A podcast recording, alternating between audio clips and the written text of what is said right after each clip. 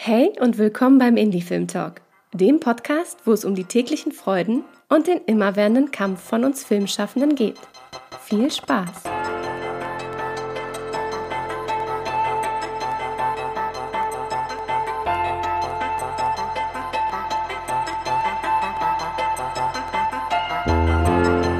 Susanne, ähm, es ist Sommer, es ist heiß, es ist wild. Stickig. Man kann Stickig. sich, man kann, man fährt durch die Stadt und man kann sich eigentlich nur aufregen. Egal, ob man gerade im Kino war oder nicht, wobei es im Kino noch richtig schön kühl ist. Wir reden über Filmaufreger und äh, Filme, die uns persönlich total empört haben in der Vergangenheit. Ähm, das kann total unterschiedliche Gründe haben, warum man wegen irgendwas getriggert ist, äh, warum man sich irgendwie denkt, so wie, warum konnte der Film jetzt hier im Kino laufen? Warum haben die das so gemacht, wie sie es gemacht haben? Also gerade im Vorgespräch hast du auch nochmal stark gemacht, ne? Natürlich, äh, wir, wir schätzen Filmschaffende, wir schätzen die Filme, die dabei rauskommen. Es ist immer ein Wunder, dass man irgendwie von Anfang einer Idee eines Drehbuchs über den Drehbuchprozess und das Drehen und die Postproduktion dann irgendwann ein Publikum erreicht. Aber dennoch, heute nehmen wir uns mal den Raum und sagen, wir finden trotzdem noch toll, dass es Filmschaffende gibt, die Filme machen. aber wir wollen auch mal ein bisschen auf den Tisch hauen und sagen, was uns bei anderen Filmen vielleicht geärgert hat oder richtig aufgeregt hat. Ich meine, am Ende kann man auch davon lernen. Ne? Äh, Das muss darf man auch nicht Ja. vergessen. Ne? Man kann dieses Wissen mitnehmen und dann daraus halt vielleicht auch Neues schöpfen und Neues entwickeln. Und deswegen finde ich es auch nicht schlimm, wenn mal ein Projekt schlecht läuft. Ich meine, auch unsere Branche lebt ja davon, äh, dass man halt erst recht als äh, Newcomer oder eben auch als äh, lange etablierter Filmschaffender, dass man Fehler macht, Sachen laufen nicht gut und dadurch lernt und dann ne- neue Projekte macht, die besser sind. Deswegen finde ich das eigentlich ein ganz spannendes Thema und perfekt für diese Sommerzeit, glaube ich. Und für einen Roundtable, weil wenn wir uns jetzt hier gegenseitig die Köpfe wegen irgendwelchen Filmen einschlagen, das wäre ja nur halb so lustig. Deswegen haben wir uns noch zwei weitere Menschen an den Tisch eingeladen und ich darf ganz herzlich begrüßen. Anne Isensee sitzt vor mir und ist Animationsfilmschaffende, Animationsfilmerin und kann sicherlich gleich noch mehr dazu sagen, wie sie zum Film gekommen ist. Und Felix Seefranz sitzt auch an meiner linken Seite. Äh, uns verbindet eine lange Freundschaft und haben äh, gemeinsam die ersten Filmschritte gemacht. Aber wie du auch zum Film gekommen bist, das könnt ihr gleich nochmal tiefergehend sagen. Muss ich erstmal drüber nachdenken. Film, was war das nochmal? Film, wie kam das überhaupt Das ist eine dazu? unvorbereitete Frage. Na, dann kann ja gerne Anne anfangen und erzählen, was sie zum Film gebracht hat und wie sie zum Animationsfilm kam. Genau, ich äh, bin Anne Isensee, ich bin Regisseurin für Animationskurzfilme und ähm, ich kam zum Film, ja wahrscheinlich fange ich wie immer am besten in meiner Kindheit an. Ich war Einzelkind und Stubenhockerin, leidenschaftliche Stubenhockerin und habe äh, im Prinzip den ganzen Tag und den ganzen Abend am liebsten Cartoons geguckt ähm, und VHS mit ähm, ja ähm, beispielsweise Disney-Filmen wie dem König der Löwen, ähm, während meine Oma mir Kekse gebracht hat und äh, die mit mir zusammengeguckt hat und habe tatsächlich damals schon ganz viel die äh, Figuren äh, mitgezeichnet oder irgendwelche eigenen kleinen Comics gezeichnet und so weiter. Genau. Und dann habe ich nach dem Abitur erstmal nicht so ganz genau gewusst, was ich äh, machen will. Ähm, irgendwie Kunst fand ich schon interessant, aber habe mich nicht so wirklich in einem Kunststudium gesehen und ähm, Medien grundsätzlich fand ich auch spannend. Ich wollte irgendwann mal ähm, Tagesschau-Moderatorin werden.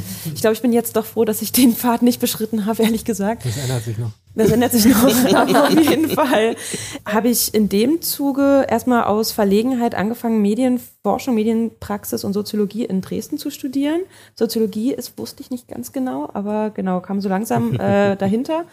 Und in dem Kontext ein Praktikum im Medienkulturzentrum in Dresden gemacht. Und äh, wie es das Schicksal so wollte, war äh, just in der ersten Woche, wo ich angefangen habe, äh, ein Animationsworkshop, der hieß Anima. Ähm, und ich durfte dann als Praktikantin kostenlos dort mitmachen. Und das hat tatsächlich mein Leben verändert, weil ähm, ich das erste Mal einfach verstanden habe, ganz praktisch, technisch, wie Animation funktioniert. Und äh, ich glaube, äh, die einzige Person, die so aufgeregt war in der Geschichte der Menschheit, war die Person, die das Feuer entdeckt hat. Jedenfalls ähm, gab es danach nichts anderes. Und dann äh, ja, lief alles eigentlich sehr geradlinig ab. Ich habe äh, mir einen Praktikumsplatz in Dresden gesucht bei Balancefilm, habe äh, Markenkurse besucht oder zumindest äh, freies Aktzeichnen ähm, und äh, einen Film runtergerattert irgendwie in kürzester Zeit und mich beworben. Und ich muss so manisch bei diesen Aufnahmeprüfungen erschienen sein, dass die äh, ProfessorInnen an der Filmuni Babelsberg wahrscheinlich Angst hatten, was passiert, wenn sie mich ablehnen. Jedenfalls haben sie mich irgendwie direkt durchgewunken. Das ist die beste Taktik, das habe ich noch nie gehört. Das soll man ausprobieren. Das ist ja mega. Genau, und das war sozusagen dann ähm, der wahre Beginn meines Lebens. Und ähm, ja, dann habe ich da studiert und äh, der Rest ist Geschichte. Lustig, weil wir haben ja bald eine Folge sogar zum Thema Animationskunst und ähm, Super wo, Thema. und wo sie ist in Deutschland aktuell, ne, weil ähm, ist ja immer spannend, wenn man über Animationskunst redet, dass Deutschland war ja mal Pionier sogar, was jetzt angeht und dann nach dem oder nach dem Krieg ähm, ist das alles verschwunden und ähm, noch nie nicht mehr so richtig hochgekommen, also im Mainstream zumindest. Genau, da werden wir auf jeden Fall nochmal darauf eingehen, vielleicht quatschen wir da nochmal dazu. Ja. Ähm, Felix. Äh, hi, ich bin Felix, Filmemacher aus Berlin. Ähm, ich äh, habe das Herz bei den großen Geschichten und äh, das Portemonnaie beim Corporate- und Werbefilm. Ähm, warum bin ich zum Film gegangen? Ähm, Film hat äh, wunderbare emotionale Erfahrungen bei mir ausgelöst. Ich habe äh, Spielfilme geliebt. Ich habe das geliebt, was die Filme mit mir gemacht haben, das, was sie mir erzählt haben, das, was sie mich gelehrt haben. Und für mich war das das beste, das beste Produkt auf der Welt und deswegen wollte ich es herstellen. Ähm, das war so die, die ursprüngliche Motivation. Ähm, and then life happened. Äh, nee, ich habe dann zunächst ähm, Kurzfilme gemacht ähm, und ja, diverse, also in diversen äh, Fiction-Projekten mitgearbeitet und ähm, schreibe immer noch Fiction äh, und verdiene mein Geld als, genau, als Produzent und Regisseur für Corporate und Werbefilm. Genau. Das, ja. Hast du einen speziellen Stoff, den du, an dem du gerade arbeitest? Ja. Aber das ist Ach, schade. ich dachte, ich kann das jetzt aufgreifen. Dann wollen wir damit gleich einsteigen. Genau, die, die großen Geschichten, die bei, bei Felix gerade arbeiten und die jetzt mit uns zusammenarbeiten, die wir kennenlernen dürfen, weil wir sie als Filmaufreger deklariert oder de äh, definiert haben und auf unsere Liste gesetzt haben, werden wir quasi Stück für Stück durchgehen. Jeder von uns hat zwei bis drei Titel mitgebracht und wir gehen quasi die Runde rum und schauen uns an, wer was aus seiner Tüte, aus seiner Lunch-Hate-Box so mitbringt und äh, was wir da finden und worüber wir da diskutieren Richtig. werden. Also ihr als Zuhörer könnt ihr auch mal überlegen, weil wir haben nämlich festgestellt bei der Suche danach, dass es gar nicht so einfach ist, die nochmal zu finden und zu sagen, auch das war irgendwie, ja, da gab es irgendwas bei diesem Film. Und deswegen überlegt selber nochmal vielleicht in der Folge, was ist denn bei euch nochmal, wo ihr denkt, oh, da hast du mal nochmal. Ich, wäre, wenn ich in der Folge wäre, würde ich diesen Film mit rausbringen. Ist es euch leicht gefallen, die Titel zu finden? War das für euch gleich so Snap, Snap, das ist es, oh, das hat mich richtig genervt oder habt ihr auch länger gekramt? Ich musste tatsächlich erstaunlich lange nachdenken. Auch weil ich äh, so das Gefühl hatte, wenn ich einfach Titel nehme, äh, die, über die sich jeder aufgeregt hat oder die irgendwie jeder scheiße findet, dann ist das Gespräch möglicherweise halt auch nicht so interessant. Äh, Spoiler Alert. Nein, aber äh, tatsächlich hat es ein bisschen gedauert. Also es kam, es kamen direkt so ein, zwei Titel in den Kopf, aber ähm, am nächsten Tag, deswegen habe ich auch zu spät erst das da reingeschrieben, äh, am nächsten Tag kam dann, äh, kam dann noch die Erleuchtung. Mhm. Ich muss auch sagen, ähm, mein Verdrängungsmechanismus ist offensichtlich hochfunktional. Also ähm, ich gehe wirklich sehr oft ins Kino und ich weiß auch, dass mir nicht jeder Film gefällt, aber ich musste auch sehr lange nachdenken, bis mir was einfiel. Aber es war dann auch wirklich wie so eine äh, Verstopfung im Prinzip, weil dann kam es wirklich irgendwie geballt und ich hab im, im, Ende, im Endeffekt äh, habe ich dann sind mir dann doch äh, vier Titel äh, eingefallen, während äh, zwei erlaubt waren. Insofern äh, genau. Man muss nur, man muss nur äh, den Anfang finden. Ein sehr schönes Bild, was ich jetzt im Kopf Ja, habe. Und ja, weil ich denke jetzt gerade an Tree of Life, aber Der heißt nicht Tree of Life, der heißt Waste of Time. kommen wir zum ersten Film. Der ist nämlich nicht auf der Liste. Okay, den habe ich auch noch nicht gehört. Aber ich gehe mit, ja. ja.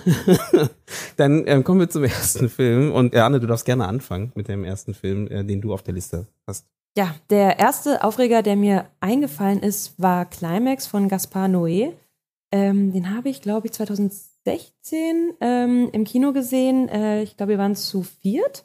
Und ich erinnere mich genau, äh, wie meine Freundin Anna und ich uns hinterher wirklich beide tierisch darüber aufgeregt haben, wirklich auf dem gleichen Wutlevel waren, während die anderen beiden so waren, nee, aber hä, war doch voll geil und so.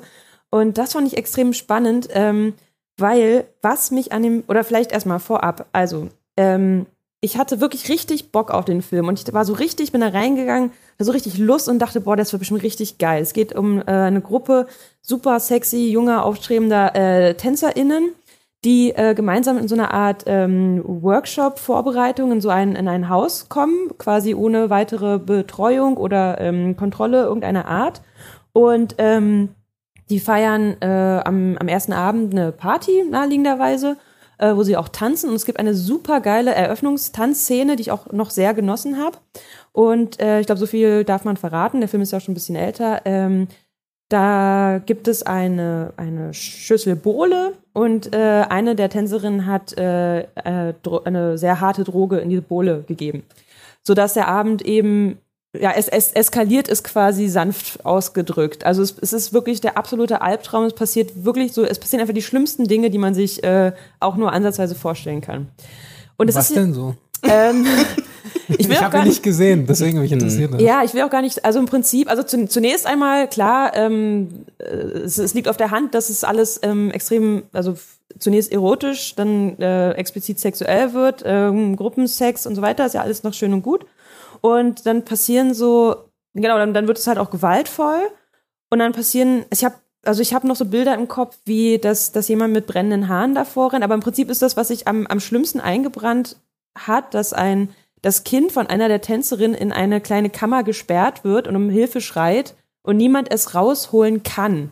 Äh, ich glaube, zunächst sind sie nicht in der Lage dazu und dann ist auch irgendwie kein Schlüssel mehr auffindbar und das war eigentlich so mit, mit, mit das Schlimmste auch. Also genau, Leute sterben, Leute werden ähm, ver verstümmelt. Ähm, es wirklich, es passieren wirklich die, die schrecklichsten Dinge einfach. Ja, wir haben Ähm, vorhin einen Trailer gesehen, okay, das habe ich nicht Das hab ich erwartet, ja gesagt, aber dann, ne? Eugene hatte noch so geflüstert von wegen, okay, die schlimmsten Sinne, äh, Sachen waren da gar nicht drin und ich dachte so, okay, was passiert denn da noch? Also Nummer eins wollte ich eine Ja. Sache hinzufügen. Ich glaube, in dieser Folge darf gespoilert werden. okay, okay. Ja, Weil wir reden über die Filme, das Fall. heißt- Ich habe ja gewarnt. Genau, ja. nee, genau. Das heißt, ihr seht ja die Filme stehen auch äh, in den Shownotes. Das heißt, wenn ihr die noch nicht gesehen habt und wenn ihr da nicht gespoilt werden wollt, könnt ihr natürlich da die überspringen. Aber darf hier gespoilt weil wir reden ja einfach über diese Filme. Und die sind auch in der Regel, gut, meiner ist relativ neu, einer von denen, aber trotzdem, ne, wer das hört, der äh, weiß das schon mal Bescheid und kann darauf äh, reagieren. Zweite Frage oder eine Frage an dich wäre, was sagst du denn allgemein zu Gaspar Noé-Filmen? Weil die sind alle ja schon speziell eher. Genau, ja, man weiß ja so ein bisschen eigentlich, worauf man sich einlässt, wenn man einen Gaspar Noé-Film schaut. Ähm, ich finde es grundsätzlich äh, gut und wichtig, dass es äh, so Grenzgänger wie ihn gibt, äh, die ähm,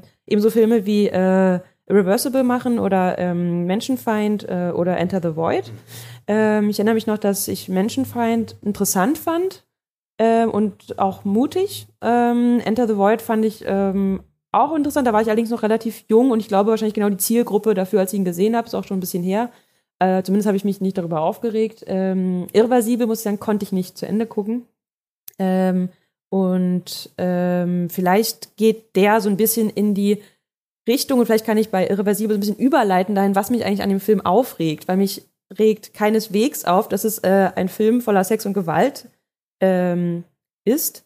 Ähm, sonst hätte ich ihn mir ja auch nicht angucken müssen. Sondern was mich an dem Film total genervt hat, war, dass ich finde, dass es ein extrem kalkulierter Film war, eines gealterten Mannes, der so in den letzten Zuckungen gefühlt irgendwie seine, weiß ich nicht, ach, Potenz ist jetzt vielleicht auch unfair, aber so seines Schaffens ich irgendwie dachte, boah, ich werfe jetzt so diesen ganzen süßen kleinen KulturwissenschaftlerInnen mal so ein paar Stöckchen hin und ich weiß genau, sie werden sie entweder fressen, indem sie sich total hysterisch aufregen, also wie ich jetzt gerade, ähm, darüber, wie gewaltvoll das ist und dass sowas ja gar nicht geht, oder sie werden, weil sie halt als cool und voll Avantgarde gelten wollen, werden sie sagen, was für ein genialer Superfilm das ist. Und ich habe wirklich, ich kann so richtig mir vorstellen, wie er so in seiner Kammer saß und, und äh, wie er sich so denkt, oh, ich rufe sofort Weiß an, weil Weiß wird genau das schlucken, weil da ist es im Prinzip die Bildzeitung für Abiturientinnen, äh, die lieben sowas und das wird einfach funktionieren und ich weiß es und, und das nervt mich so krass daran. Also der hat wirklich, da waren halt wirklich, es ist auch irgendwie, also es ist so ein bisschen wie ein Cocktail, ne? Man nehme, wie viel waren das, zwölf super sexy, geile Tänzerinnen äh, im richtigen Alter mit der richtigen Figur und ähm, man, man nehme so ein bisschen Sex und man nehme so ein bisschen, man nehme sehr viel Gewalt und man schüttle das mal ordentlich durch in der richtigen ähm, Mischung und man gieße das in ein Glas. Sorry, aber das ist null mutig, das ist null subversiv, das ist wirklich re- pure Mathematik, das fand ich wirklich richtig billig und langweilig. und genau, und serviere dieses Glas dann eben so der, der, der Filmkritik. Könnte man das als Höhepunkt seiner, seines Schaffens sehen, wenn du sagst, er hat es, es klingt ja nach Reißbrett, ne? Also Ja. er hat das, was er kann, hat er alles zusammengeführt zu dem und dann kam dieser Film raus halt, ne? Und äh, ich meine, der Film heißt Climax, ne? Äh, auch so ein Höhepunkt in seinem Schaffen irgendwie, wo er sagt, okay, also ist mir gerade dazu eingefallen irgendwie als Gedanke. Man muss ihn natürlich nicht gut finden, ne? Aber genau. Ähm, also gut, muss, muss man vielleicht vorab sagen, ich habe bestimmt nicht alle seine Filme gesehen. Das hätte ich wahrscheinlich tun müssen, um jetzt so eine äh, steile These zu behaupten. Aber jetzt eben so gefühlt und von denen her die gesehen, würde ich eher sagen, äh, das ist eben der Film, und das trifft ja im Prinzip das, was ich gerade gesagt habe, der, wo er eben über seinen Höhepunkt hinaus war und am absteigenden Ast und gerade noch versucht, irgendwie mit der Popkultur irgendwie mitzuhecheln, aber es eigentlich gar nicht mehr kann und auch überhaupt nicht die richtige Person für so einen Film auf eine Art ähm, vielleicht war. Also ich habe daraus einfach gar nichts schöpfen können, außer tot, äh, totalen Zynismus und wie gesagt pure, pure äh, Kalkulation. Hat er, mich würde interessieren, hat der Film irgendeine, versucht er irgendeine Aussage eigentlich zu treffen oder hat er irgendein Anliegen oder so? Ich habe ihn ja nicht gesehen, also so.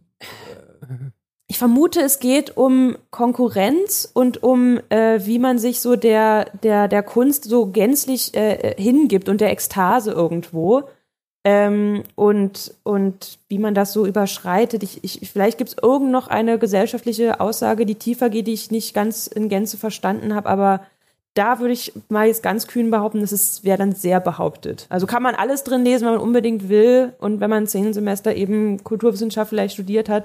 Aber ehrlich gesagt finde ich dann äh, sehr behauptet. Ich finde, äh, Love ist auch so ein bisschen selbstgefällig. Äh, Ach ja, Das stimmt, den habe ich auch noch das gesehen. es den fühlt hab ich sich irgendwie auch so ein vergessen. bisschen so an, als ob es irgendwie darum geht, wie geil Gaspar Noé ist. Stimmt, da habe ich das auch schon So. gedacht. Oh, danke. Das habe ich total, das habe ich total verdrängt. Da habe ich das auch schon Ja, gedacht. weil ich habe nämlich überlegt, ob ich den Streifen mit auf die Liste setze, Aha, aber dann dachte ich so, ja. ich habe eigentlich zu wenig von ihm gesehen, aber ich habe mich tierisch aufgeregt über diesen genauso. Streifen Ja. ähm, und halt dieses Selbstgefällige Ja, und wie genau, geil er ist. genau, und, so. genau und dass das. es halt offensichtlich er ist, Sichtbar äh, so halt, äh, der, die, die Hauptfigur äh, und das, das hat mich äh, genervt, diese Selbstgefälligkeit. Ja, Caspar Noé ist auch so, so, so ein Lars von Trier, ne? Also Ja. man muss sich Mhm. dann auch auf diese Filme irgendwie, das ist schon so ein, wenn du dich darauf einlässt, dann musst du schon irgendwie für bereit sein. Also so, ich weiß auch, Enter the Void hat super lange gedauert, bis ich den irgendwann mal geguckt habe. Und ich kann mich jetzt noch nicht mal mehr erinnern, ob ich bis zum Ende geguckt habe, weil es mir irgendwann so krass war, glaube Das ich. ist krass. Hm. So, und, und dann denke ich mir immer, ich will, also, das ist so ein bisschen wie Horrorfilm gucken oder Achter, äh, Geisterbahn fahren, so dass du, du willst irgendwie diesen Kitzel, du willst in diese Welt eintauchen und da, da führt dich jemand durch seinen, durch seinen Film, so wie es kein anderer Film macht, also halt, weil es einfach eine andere Ebene der Emotionalität äh, angreift. Ähm, und meistens merke ich eigentlich, dass ich dazu gar nicht bereit bin oder dass ich das gar nicht will und schalte es dann ab oder so. Oder Deswegen ist ja. Ja. meine Frage, weil Climax kam ja 2016, 2018 oder irgendwie so raus, ne? Ist es vielleicht einfach nicht mehr zeitgemäß? So, ne? Es gab vielleicht zu viele Filme, die schon so über zu diese, viel, ja, genau, die über diese Grenze genau, die gegangen Grenze sind. gegangen sind, wo das vielleicht gar nicht mehr so was Besonderes, weil Gaspar Noé, ich meine, das ist ja so auch so ein bisschen dieses äh, M. Night Shyamalan-Problem, ne? Dass du immer wieder eben Was für ein Problem? M. Soll ich nochmal? M. Night Shyamalan-Problem, also der, äh, ne, der Regisseur Village, von The Village oder Unbreakable, von, genau, Unbreakable. Six Sense. Genau, ne, die großen. Hast du schon fast alle. Bei Shyamalan war natürlich das Thema immer mit diesem, es muss immer einen Twist am Ende haben, ne? Und dementsprechend wurde er da verbucht darauf und man wartet darauf, was kommt als Neues von ihm. Ähm, da muss immer was Neues kommen. Der Gaspar Noé immer durch, über die Stränge schlagen, es muss immer was irgendwie ein bisschen mehr sein, als was alle anderen machen und das musst du dann irgendwie liefern, irgendwie gefühlt irgendwie. Und ich glaube, es kann auch sein, dass einfach Climax einfach nicht mehr so krass war. Also es krasse Bilder und krasse Szenen, die da drin sind, aber es gibt solche Keine Filme. Story schon. mehr Genau, dahinter, meinst genau, du? Sondern genau. wirklich nur Effekt. Es ist mehr Effekt. Ja. Ja? Ja, und dann für mich ist, äh, mich interessiert immer, was hat der Filmemacher für ein Anliegen. Und ähm, Ja gut, er hat ja ein Anliegen, ne? Man, ja, okay, aber Genau. wenn das Anliegen dünn ist, ja. Ähm, oder zumindest find, äh, find, bin ich da auch ein bisschen empfindlich, sagen wir mal. Also na, äh, klar, es ist, ähm, es, es kann genauso respektabel sein, irgendwas abzufeiern. Ne? Äh, absolut, aber ähm, es ist natürlich, es ist natürlich schön, wenn ein Filmemacher ein tieferes Anliegen hat, was er uns kommunizieren möchte. Was ich auf jeden Fall gut, sorry, bevor du antwortest, gut an dem Film fand, sind die Bilder. Ja. Wollte ich nur kurz gesagt haben. Nee, ne? voll, genau. Wie gesagt, also ich habe wirklich diese, diese, diese Eingangs, das waren, glaube ich, zuerst die Interviews ähm, mit den Teilnehmenden, Ja, dann, stimmt. dann kam diese Tanzszene. Die Tanzszene habe ich wirklich, wirklich noch gefallen. Ich glaube, so die ersten zehn Minuten, Viertelstunde war ich noch so richtig dabei, dachte, boah, geil, ja. Also man kann wirklich den, den, den Darstellern, Darstellerinnen gar nichts vorwerfen. Ähm, es ist wirklich, äh, also du hast mir wirklich von das perfekte Stichwort mit der Selbstgefälligkeit geliefert. Im, im, im Kern war es wahrscheinlich das, was mich tierisch aufgeregt hat. Und du hattest vorhin zuerst, und hast du dich korrigiert, ähm, gesagt, es ist wie Achterbahnfahren. Ich finde tatsächlich, es ist eher wie Achterbahnfahren als ähm, Geisterbahn. als wie äh, Geisterbahn, weil es ein sehr körperliches Erlebnis ist. Und äh, es ist wirklich, genau, er hat, er- es ist ja auch oft irgendwie Dinge, die, die, äh, also er stellt oft auch Vergewaltigung dar oder Dinge, die daran äh, grenzen. Und ähm, im Prinzip ist, ist es, geht es auch wirklich dieser so ein Film in so eine Richtung, weil seine Filme wirklich sehr körperliche Erlebnisse sind. Und da, so, du hast ja so wirklich so formuliert, wenn du da nicht bereit für bist, dann, dann wird's echt hart unangenehm. Aber ähm, das kann ja, es ist ja irgendwie ein, ein spannender Diskurs. Nur, ja, genau, nur da, mir geht's ja gar nicht darum, dass es mich nicht mehr schockt, irgendwie, dass, es, dass der Film jetzt zu langweilig war, hat mich ja geschockt.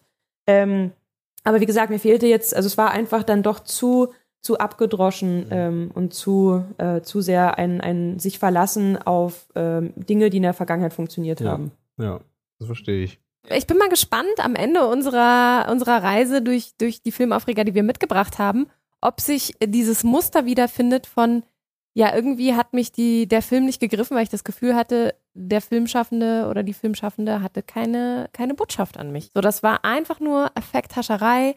Äh, ein Film, der jetzt nicht bei mir mit auf der Liste gelandet ist, äh, The Gentleman, da gibt es zum Beispiel halt auch eine Szene so mitten aus der Action-Szene herausgenommen am Ende, wo dann irgendwie noch mal kurz äh, die Frau des, ähm, des Protagonisten äh, halb vergewaltigt wird. Einfach so, weil der Antagonist das kann. Ich bin richtig ausgerastet vom Fernseher und meinte, ich gucke jetzt hier nicht mehr weiter, weil das so irgendwie eine, wo, das war einfach nur Effekthascherei. Es hatte nicht viel Story und dann kam irgendwie das noch so on top und ich war so, warum? War es nicht, um ihn ein Warum bisschen muss der böser Film zu schaffen- zeichnen? Ja, aber come on. Ich weiß nicht, ich Also- sag nicht, dass es nötig ist. ja, ja. Aber es ist halt so irgendwie, das sind dann immer so, so Tools, die genutzt werden, wo ich mir denke, so, Mein, mein Gefühl ist genau zu dem, äh, was du sagst. Äh, ich hoffe, dass es so eine Art Renaissance der Anliegen äh, geben wird im, im Film, weil wir auch so an anderer Stelle sehen, dass ähm, Effekthascherei oder, oder Schocken oder, oder Achterbahnfahrt oder Eventkino, das zieht nicht mehr. Äh, ne? Oder es zieht zumindest, halt, äh, sagen wir mal, in den 90s äh, sind, wir, sind wir alle noch von fantastischen Effekten, da sind wir deshalb auch noch ins Kino gegangen. Für die Achterbahnfahrt, um Dinge auf der Leinwand zu sehen, die wir noch nie erlebt und gesehen hatten. Mhm. Und inzwischen äh, haben wir alles gesehen und erlebt. Und deswegen hoffe ich, oder es, ist- ja, es ist so ein Wunsch von mir, ähm, dass man sich wieder zurückbesinnt sozusagen, dass man sich wieder zurückbesinnt und sagt, okay, ich muss hier wirklich irgendwie eine Geschichte erzählen, die wirklich was zu sagen hat. Aber ich glaube, sagen heißt nicht keine Achterbahn sein. Ja. Ne? Also ich glaube, keine- nee, das geht auch, Entweder das geht, oder, ja. nee, das geht auch Ich beides glaub, zusammen. muss- Nur die Achterbahn alleine funktioniert Genau. nicht mehr. Also- das, das Mhm. meine Ja. ich. Mhm. Ja. Ich glaube, genau, ich glaube, dieses, man kann halt nicht mehr sagen, man packt jetzt einfach nur einen Arnold Schwarzenegger rein und dann, weil er dicke Muskeln hat, deswegen zieht der Film. Ballert halt. Äh, Genau, oder weil, genau, ballert halt wortwörtlich, ne? Und das geht wahrscheinlich, das geht heutzutage nicht mehr. Ähm, aber ich glaube schon, dass ähm, auch, also gut eingesetzte Effekte, gut eingesetzte ähm, Schockmomente, ne? Ähm, ich meine, nimm dir Filme wie Hereditary zum Beispiel, ne? Ne, also auch spezi also speziell und auch an eine spezielle Stelle auch irgendwie diesen riesen Schockmoment eingebaut und es funktioniert schon, wenn du schon ein bisschen versuchst, den irgendwie zu verpacken. Ich glaube, du kannst, wie gesagt, nicht mehr den nach vorne stellen, das funktioniert vielleicht nicht, aber verpacken in die Story, das funktioniert. Was war dein Film, den du mitgebracht hast? Äh, ich habe zwei Filme mitgebracht. Einen, äh, den alle mögen und ich furchtbar finde. Äh, was heißt alle? Also ein critically acclaimed Picture, ähm, den, den ich relativ furchtbar finde. Und einen Film, den alle furchtbar finden und den ich total feiere und einmal im Jahr ungefähr gucke und mich daran ergötze. Ähm, womit fangen wir an? Äh, mit dem Ja, darfst du entscheiden. ähm, äh, American Sniper. So, Ähm, und die Zuschauer dürfen dann raten, welcher von den beiden Filmen das ist. Nein, Ja, Spaß. ja, das, das behältst du jetzt für dich. ja, genau. Das fände ich auch so. Bis zum Ende müssen, müssen wir das uns behalten. Okay, okay, okay. Also ich, es wird wahrscheinlich schon irgendwie offenkundig werden. Hoffentlich. ähm, erfolgreichster Film an der US-Kinokasse 2014, Clint Eastwood ähm, im Regiestuhl. Äh, erfolgreichster Kriegsfilm aller Zeiten und ja, dann habe ich mir das Ding angeguckt, weil Eastwood ja, kann man auf jeden Fall machen. Äh, es gibt viele Filme, die ich äh, super finde von ihm. Und worum geht es in diesem Streifen? Äh, es geht um den, äh, basierend auf einer wahren Geschichte, den äh, erfolgreichsten oder tödlichsten Scharfschützen in der Geschichte der US-Streitkräfte. Ähm, Bradley Cooper sieht die, äh, die Anschläge äh, auf die 1998 auf die äh, Botschaft, sieht er im Fernsehen und meldet sich. He signs up right away und geht zum Militär. Ähm, und äh, es gibt noch ja andere Figuren, die sind eigentlich alle nicht so wirklich wichtig. Also okay, es gibt eine Frau, die natürlich äh, nicht so cool damit ist, dass er ähm, beim Militär ist etc. pp. Sie heiraten. Der 11. September findet statt. Er sieht das äh, im, im Fernsehen und eine Szene später sind wir nicht in Afghanistan, in Irak. So, ähm, und die erste Szene dann, glaube ich, in, der, in dieser Sequenz ist, ist direkt, wie er eine Frau und ein Kind erschießt. Also er ist Scharfschütze äh, und, und die gehen auf einen US-Konvoi zu. Äh, ein Gegenstand, den er als Granate identifiziert, äh, ist natürlich, weil klar, ne, alle Irakis sind böse, da komme ich gleich auch noch drauf. Aber ähm, so, das ist quasi die Eröffnung quasi von dieser Sequenz, dass er die Frau und Kind erschießt. Ähm, und äh, ja, und dann, ich mach's mal, ich kürze das Ganze mal so ein bisschen ab. Ähm, er fährt viermal, äh, fährt er in den Irak oder wird geschickt in den Irak, äh, ist äh, sehr überzeugt von, von seiner Mission, ja, True Patriot. Ähm, denn es geht darum, die anderen zu schützen. Ne? Wäre, wäre er nicht da, würden mehr, würden andere aus seinem Squadron äh, erschossen werden, was auch immer. Ähm, und es ist tatsächlich äh, eine super amerikanische Sicht äh, auf diese ganze Geschichte. Ähm, er hat irgendwann ein Punisher-Abzeichen hinten auf dem Rücken drauf und ballert halt äh, diese Irakis über den Haufen, die auch entweder äh, selber Schweine sind und äh, mit, mit ähm, Bohrmaschinen Löcher in Arme und Köpfe bohren oder halt den Amis helfen, aber dann doch natürlich Betrüger sind und, und Waffen äh, unter den Boden dealen etc. pp. Ähm, und ja, seine Frau äh, hat natürlich ja, Probleme, sie haben Kinder und er ist halt ständig da drüben äh, und entwickelt auch so ein bisschen PTSD, ne? so ein bisschen Post-Traumatic äh, Syndrome, äh, aber nicht, nicht wirklich severe. Also es ist Mhm. nicht wirklich, oh, ist halt so ein bisschen unentspannt beim Barbecue und so, ne? ähm, wenn er wieder Aber nach Hause kann man ja kommt. leben, ja, wenn, man, genau. wenn man der beste. Genau, genau. Sniper Und halt, und es gibt, es gibt ständig halt, äh, wird das so indoktriniert, ne? Das, was er macht, ist halt wichtig, weil er muss ja seine Jungs schützen und er bereut davon nichts, ähm, etc. etc. Also fehlt der Kontext, höre ich daraus. Also, es ist, Ja, also Oder genau. es wird sozusagen äh, möchte gern mäßig gegenübergestellt, so von wegen, ja, es ist schon auch mit Risiko verbunden, aber an Ja. sich ist halt trotzdem Bradley Cooper in dem, in dem Streifen eine geile. Sau. Ja. Ja, also es ist tatsächlich, man würde sich wünschen, äh, dass das, was dort, was wir sehen, stärker hinterfragt wird. Mhm. Aber das passiert nicht. Mhm. Und das von einem Filmemacher wie Clint Eastwood, wo man ja wirklich nicht sagen kann, dass der nicht genau wüsste, was er da macht.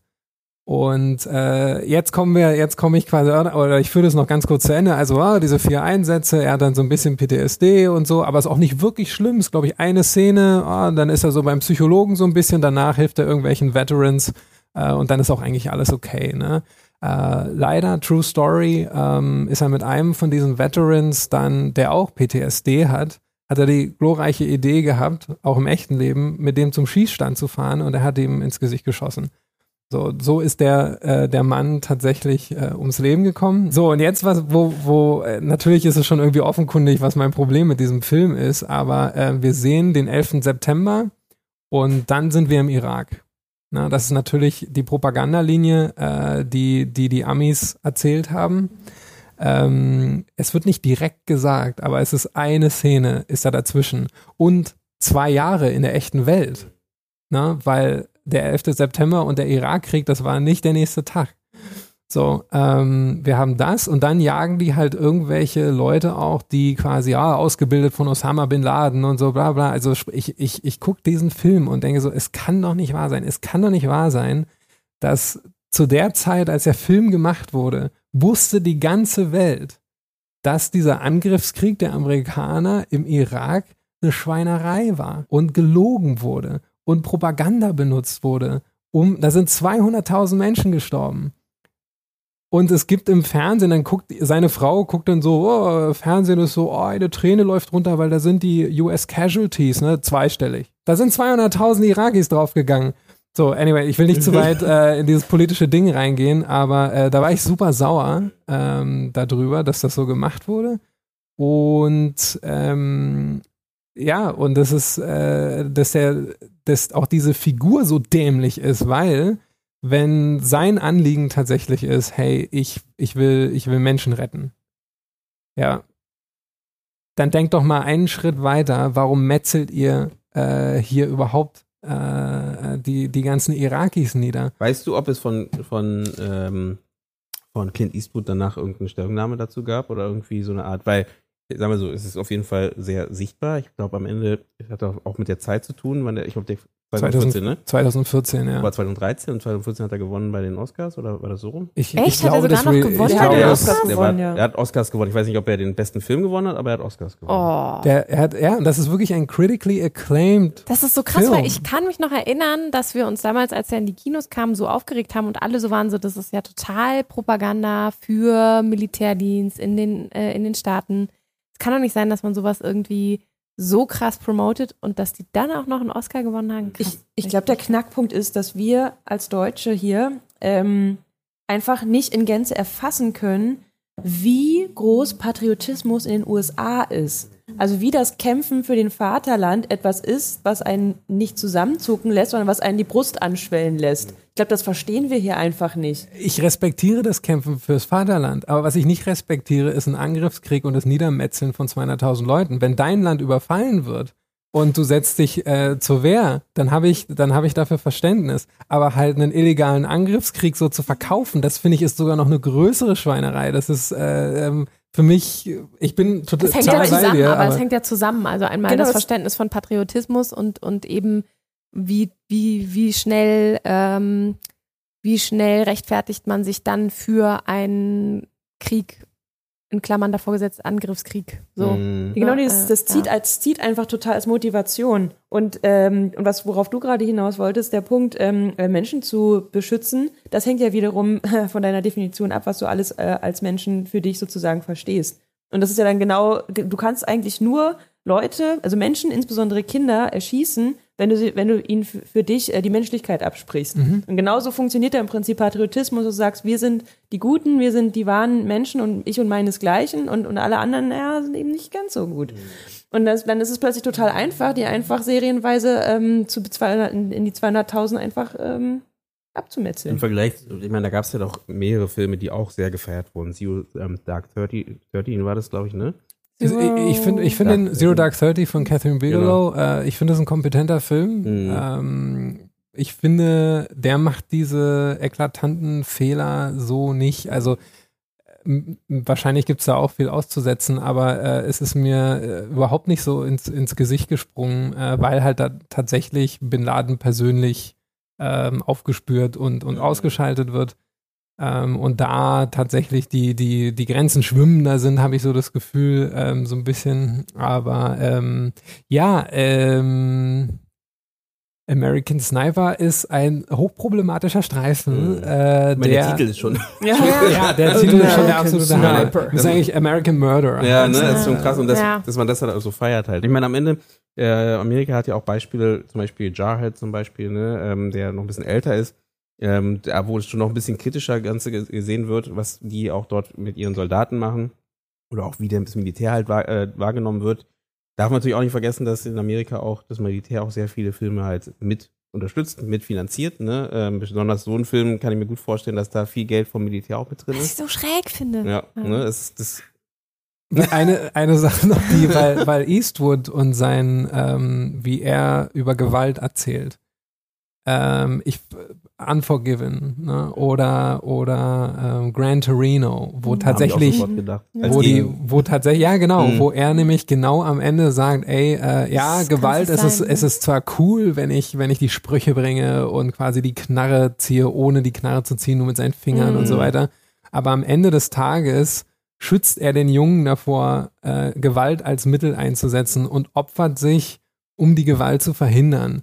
Ne? Äh, und das heißt, Eastwood hat eigentlich, äh, deswegen, genau deshalb empört mich dieser Streifen, weil es passt für mich äh, zu diesem Filmemacher nicht so richtig. Und, und, es, was, und es nervt mich, dass dieser Film halt so unfassbar gut angekommen ist und so geile Kritiken gekriegt Das hat. finde ich wieder so spannend, wenn wir wieder zu dem Thema Botschaft oder Purpose kommen. Also zu sagen, was bringt ein Regisseur oder eine Regisseurin für eine Botschaft mit ans Publikum?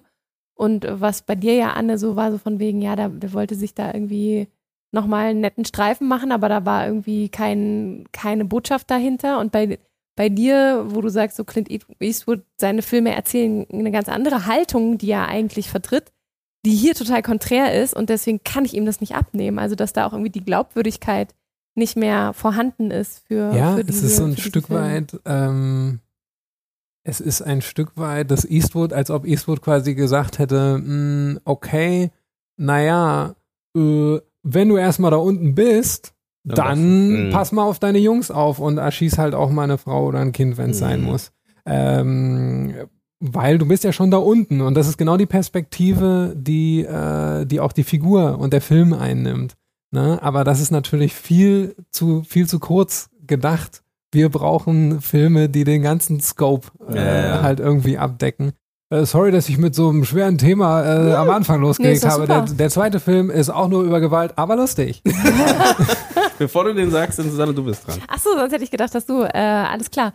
Ähm, ja, äh, tatsächlich reiht sich das so ein bisschen ein, was so dieses Spektakel angeht und äh, viel heiße Luft verballern. Ich habe mir nämlich ähm, mal ein, äh, eine deutsche Produktion rausgesucht, nämlich Uh. den Tatort. Hm. Und ich habe mir äh, den Tatort mit Till Schweiger rausgesucht, der ja eine relativ lange äh, Laufbahn in Serie hatte und, glaube ich, immer wieder auch auf sich aufmerksam gemacht hat durch seine sehr großen, sein großes Production Value und seine große, genau, äh, Gewalttätigkeit Tätigkeit in den Filmen. Und habe mir Chiller of Duty rausgesucht. Das ist quasi so das große Finale was im Sommer 2016 lief, äh, wo sich äh, Till Schweiger, glaube ich, auch noch aufgeräumt, äh, aufgeregt hat, weil es quasi parallel zur WM läuft und deswegen natürlich auch so, Oh. so, so nicht so gute Oh, Zahlen Till. hatte. Nein. Ja. Ähm, und Die ähm, WM ist schuld. die WM ist schuld. Genau, sonst wäre der Film nämlich viel besser gelaufen.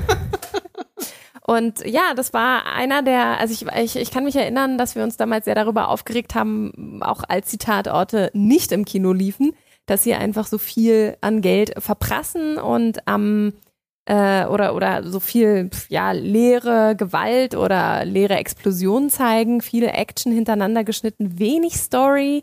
Ähm, beim Abschluss auf Duty-Film ist es dann letztlich so, es wird natürlich auch noch überall hingereist. Also Nick Chiller äh, in Dieser seiner Name. Rolle. Ja, ja. Das ist so Panne, oder? Das ist so peinlich. Entschuldigung. äh, in seiner Rolle ähm, ist halt eigentlich off-duty, also er ist gerade nicht mehr im Dienst, weil er sich halt natürlich einiges überlaubt, äh, erlaubt hat in den letzten Folgen, um seine jeweiligen ähm, äh, Antagonisten zur Strecke zu bringen und will sich jetzt eigentlich seiner Tochter widmen, aber sie ist nicht mehr da, sie ist entführt worden und es treibt ihn rund um den Globus, um seine Tochter wiederzufinden. Ganz kurz, überlaubt ist ja wohl ein geniales Wort. Weil es ist total klar, Überlaubt, was ja, es bedeutet. Das müssen wir unbedingt einführen. Ich habe hab mich Überlaubt? versprochen, aber Ja, schon genial. überlaubt. Was, was, verstehst du denn darunter? Wenn du dir zu viel erlaubt hast. Du hast, die überlaubt, Du hast dich ja. überlaubt, hast das die ist richtig geil. Du hast dich natürlich überlaubt. Wir, das haben wir jetzt hier ähm, Haben wir gerade aufgenommen. hier aufgenommen, ne? etabliert. Susanne, du hast den. Copyright. Wenn, wenn du den Braun, ja. Anna hat es nochmal entdeckt, weil ich hätte es als Versprecher verortet. Ähm, Das überlaubt? Ich habe es nur mal gesagt, damit man mal hört. Ja, also Off-Duty, ich habe äh, mich damals sehr von diesen Tatorten faszinieren lassen. Wir hatten in unserer Studiezeit, äh, ich weiß nicht, ob äh, ihr solche Sachen auch mitgekriegt habt, in der Studiezeit gab es immer einen bestimmten, bestimmte kleine Kaschemme, wo man hingegangen ist und es gab äh, die Leica Bar, äh, die gibt es glaube ich immer noch und die hat halt die Tatorte sonntags gescreent und man ist dorthin gegangen, hat sich die angeguckt, aber nicht, weil die so geil waren, Felix, Ich habe nichts ich, gesagt. Ich, sehe schon dein Gesicht, Ich sondern weil man da hingegangen ist und sich auch ein bisschen drüber lustig gemacht hat. Aber es war auch zwischendrin mal wieder ein Goldstück dabei. Und, Es gibt auch gute ähm, Tatorte, ne? Es gibt nicht nur schlechte. Genau. Und äh, in dem Zuge habe ich damals äh, bei den äh, jeweiligen äh, Till Schweiger äh, Tatorten habe ich Bullshit-Bingos gemacht. Oh. Ich habe hier ein Original Bullshit-Bingo bei mir. Oh yeah. Das war eine, ähm, das war, glaube ich, der vorvorletzte Tatort, der lief im Januar 2016. Also es wurde ja dann sehr stark zusammengekürzt. Also Januar 2016 hatte man den Streifen, der hieß, glaube ich, der große Schmerz. Dann kam noch mal einer, äh, den ich nicht mehr weiß. Und dann kam im Sommer 2016 eben der große Aufhänger mit Off-Duty. Und ähm, in dem Film, wo ich noch das Bullshit-Bingo zu gemacht hatte, äh, war auch noch Helene Fischer hatte da so eine kleine Rolle und hat, glaube ich, eine russische, äh, eine russische böse, einen russischen Bösewicht gespielt. Es ist einfach krass, der weiß einfach, wie man Quote macht, der Typ. Ja, es war auch ganz ehrlich, also an sich, äh, die Streifen haben mich aufgeregt, aber jetzt, wo ich nochmal so rückblickend geguckt habe, was hat er da gemacht und wie und das ist eigentlich nicht Schon doof gewesen. Weltklasse. Das war total clever zu sagen, hey, wir machen, wir machen einfach nur strategisch. Wir machen äh, äh, eine Reihe von Tatorten, machen, sagen wir sechs, ja, äh, in dem Zeitabstand. Und der letzte kommt ins Kino. Das ist genial. Nicht, es ist nicht nicht dumm. doof. Mhm. So, also es ist eigentlich echt ganz clever gemacht. Hat sich dann immer Leute reingeholt, die auch ein bisschen ziehen. Ähm, auch das nicht unclever Ich gemacht. meine, er hat sich auch einen Regisseur rangeholt, äh, der, oder die haben zumindest, ich weiß nicht, von wem die Idee zuerst kam, aber ähm, Christian Albert, der war ja auch schon mal bei uns zu Gast, Ja. ähm, der auch so ein bisschen mehr in die, auch diese Action-Szene auch ein bisschen bedient und auch erfolgreich bedient. Ähm, und grundsätzlich gesehen finde ich ja solche Versuche ja spannend. Also äh, es ist ja nicht per se schlecht, dass man, ich meine, wir meckern immer, dass der Tatort sich Ja. immer neu erfinden soll, Neues passieren soll, etc. Und dann, wenn was passiert, meckern wir auch wieder, weil es halt nicht perfekt ist und nicht gut gemacht ist zum Teil und was auch immer. Und ich glaube, da muss man halt gucken. Klar, die haben ein bisschen mehr Geld reingesteckt. Das heißt, es ist dann halt in, in wie sagt man, schöner Schund manchmal, ne, was da so ein bisschen entsteht. Ähm, aber ich habe die gesagt, ich habe die nicht gesehen. Äh, nicht wie gesagt, ich habe noch nicht gesagt. Ich habe die noch nicht, ich habe die nicht gesehen. Deswegen weiß ich gar nicht, wie gut die sind. Mm, Ich freue mich, dass auch mal so ein bisschen Action-Richtung geht. Vielleicht ist der aber auch wieder aus der Zeit gefallen, weil man wieder so ein bisschen diese alte Action-Schiene kopiert. Aus, Nee, es war auch wieder das, er hat sich zu sehr selber gefeiert. Es ging zu sehr um Till Schweiger eigentlich in der Rolle und es ging zu sehr um die jeweiligen Action-Szenen. Es ging nicht so viel um die Story dahinter. Es war so viel, Gab es da eine Story dahinter? Pro Folge oder sowas? Also, naja, klar, also es gab, nee, es gab sogar eine komplette Story. Ist das seine so, Tochter oder was? Äh, Also Ja. Damsel in Distress oder? Genau, oder? genau. Okay. Nee, Ja. aber gab es irgendwie sowas wie, jede Folge kümmert sich eigentlich, also ist ja wie immer, ne? Das ist ein Vehikel. Ja, es gab, immer einen kleinen, es gab immer einen kleinen Fall, der aber natürlich an einem großen Bösewicht ein bisschen ähnlich wie die letzten äh, James Bond-Filme aufgehangen ist. Also es war auch irgendwie sehr daran orientiert. Du hattest das Gefühl, er eifert dem so ein bisschen hinterher und will eigentlich nur so einen deutschen James Bond nach Das meine ich, vielleicht holen. ist es einfach nicht, ist, das meine ich mit aus der Zeit gefallen, weil ähm, vielleicht ist, ist so wie, man sagt immer, ja gut, wir, wir feiern dann so die, die amerikanischen Actionfilme, aber dann ein deutscher Actionfilm sagen wir, naja, das ist ja komisch und so, aber ganz ehrlich gesagt, ich meine, wir feiern ja jetzt auch nicht mehr die alten, also wenn jetzt ein alter, im alten Stil gemachter amerikanischer Actionfilm rauskommt, feiern wir den ja auch nicht mehr. Also wenn wir jetzt einen deutschen Will ich nicht drauf Nee. wetten, ehrlich Na, gesagt. welcher zum Beispiel? Also wenn du, jetzt Expendables ist ein bisschen älter, ähm, ne? ähm, aber ansonsten jetzt, wenn jetzt, man sagt ja es gibt ganz viele, Fast and Furious würde ich auch nicht mehr dazu ziehen, weil Fast and Furious ist Action, Mad aber Max. eine andere Art, weil das ist halt eine Serie. Mad Max, sagt Felix gerade. Mad Max ist aber eine Art, ist auch keine, also ist jetzt nicht, das hat ein- eine größere Story als ein Arnold Schwarzenegger, der losrennt, um äh, Leute so wie, nehmen wir äh, die, Ko- die Klapperschlange zum Beispiel, ähm, ne, solche Filme oder eben vorher Predator und solche Sachen, ne? Predator. Ja, wir feiern die Alten, aber wenn derselbe Film jetzt in derselben Art mit einem Arnold Schwarzenegger, der da steht und einfach nur alles niedermetzelt, wie ein Chiller, der scheinbar ja so stark ist, übermächtig ist und alles nieder, äh, niedermetzelt, zwar ein bisschen Schwäche wahrscheinlich zeigt, weil er Ja, doch ja, er ist schon eher der Daniel Craig, Genau, der ne? halt in, in, in James ist Bond. vielleicht, ich will, ich will da sagen, vielleicht diese Kopie funktioniert dann nicht. Es braucht halt trotzdem es was hat, es hat keine Originalität. Genau. ja, genau. Also würde ich auch sagen, es ist halt zu sehr vieles abgekupfert. So. Und vielleicht erstens das und jetzt ohne es gesehen zu haben, aber laut deiner Schilderungen ähm, war es dann vielleicht doch zu wenig eine coole Figur entwickelt und zu sehr Till Schweiger der Film. Mhm. Ja, ja. Was hätte diesen Streifen von dem heutigen Abend verschont? Hm. Ja, vielleicht gibt es auch genug Leute, die sagen, war ein geiler Film. War die Action Ähm, wenigstens gut? Das ist ja auch eine Frage, weil das ist ja auch so bei Filmen, manchmal Actionfilm heißt ja nicht Actionfilm. Kann sein, dass ein Actionfilm, man sieht Naja, ja, es war halt schon manchmal so ein bisschen sehr plump gemacht, dass du das Gefühl hattest, ja, okay, jetzt ist dann doch noch irgendwie eine Waffe unterm, unterm Autositz. So, Wo kommt die denn wo her? Kommt Oh, denn eine Waffe unterm Auto sitzen? Das habe ich noch nie gesehen. Ich muss den Streifen sofort heute Abend mir das will ich, ich will nicht sagen, weil das, du hast ja gerade Mad Max kurz angesprochen, ne? Es gibt ja auch gut gemachte Action und es gibt Mhm. auch schlecht gemachte Action und Mhm. meistens dieses abgekupferte sorgt dafür, dass es halt dann, wir versuchen so ähnlich zu machen, wie die es gemacht haben und dann schiebt man das halt so ein bisschen hin halt. Oder Also- das Zerschnittene bei Action, bei Kampfszenen zum Beispiel, wo du nicht mehr weißt, wo links, rechts, oben, unten ist und sowas. Muss halt vielleicht anders rangehen heutzutage, aber ja, weiß ich nicht. Also hohe Credits für das, was er da mit seinem Team aufgebaut hat und versucht hat. Ich habe dann auch tatsächlich gelesen, weil damals war auch so ein hoher Empörungspunkt. Punkt. Wie kann öffentlich-rechtliches Format in die Kinos kommen und dann zahlt man an der Kinokasse seinen Eintritt? Wie kann das sein? Äh, und dann hieß es aber äh, tatsächlich, fün- 85 und 87 gab es auch Tatorte, die in die Kinos gebracht wurden. Hm. Du lachst, Nur- nur weil es äh, Nee, schon nee, mal scheiße weil war. es ist natürlich. Eine Frage. Ja. Chiller of Duty Vergleich zu Taken. Hm. Mhm. Taken 1, ne? Jetzt Mhm. nicht diese ganzen immer weiter, aber. Also, gab's, hast du Taken gesehen? Den ersten? Oh, ewig her. Ja, mit Liam Neeson da. Ähm, weil theoretisch, ich kann mir sehr Du gut bleibst vorstellen. an deiner Argumentation, ne? Das ist einfach nicht mehr zeitgemäß. ja, weil ich, also, wir sagen, sagen wir so, Liam Neeson, es, es hängen ja viel Sachen zusammen, ne? Auch so ein Actionheld hängt ja auch viel um, viel hängt um diese Person, Persona drumherum, ne? Also, ne? deswegen, Expendables hat funktioniert, weil diese Namen da waren.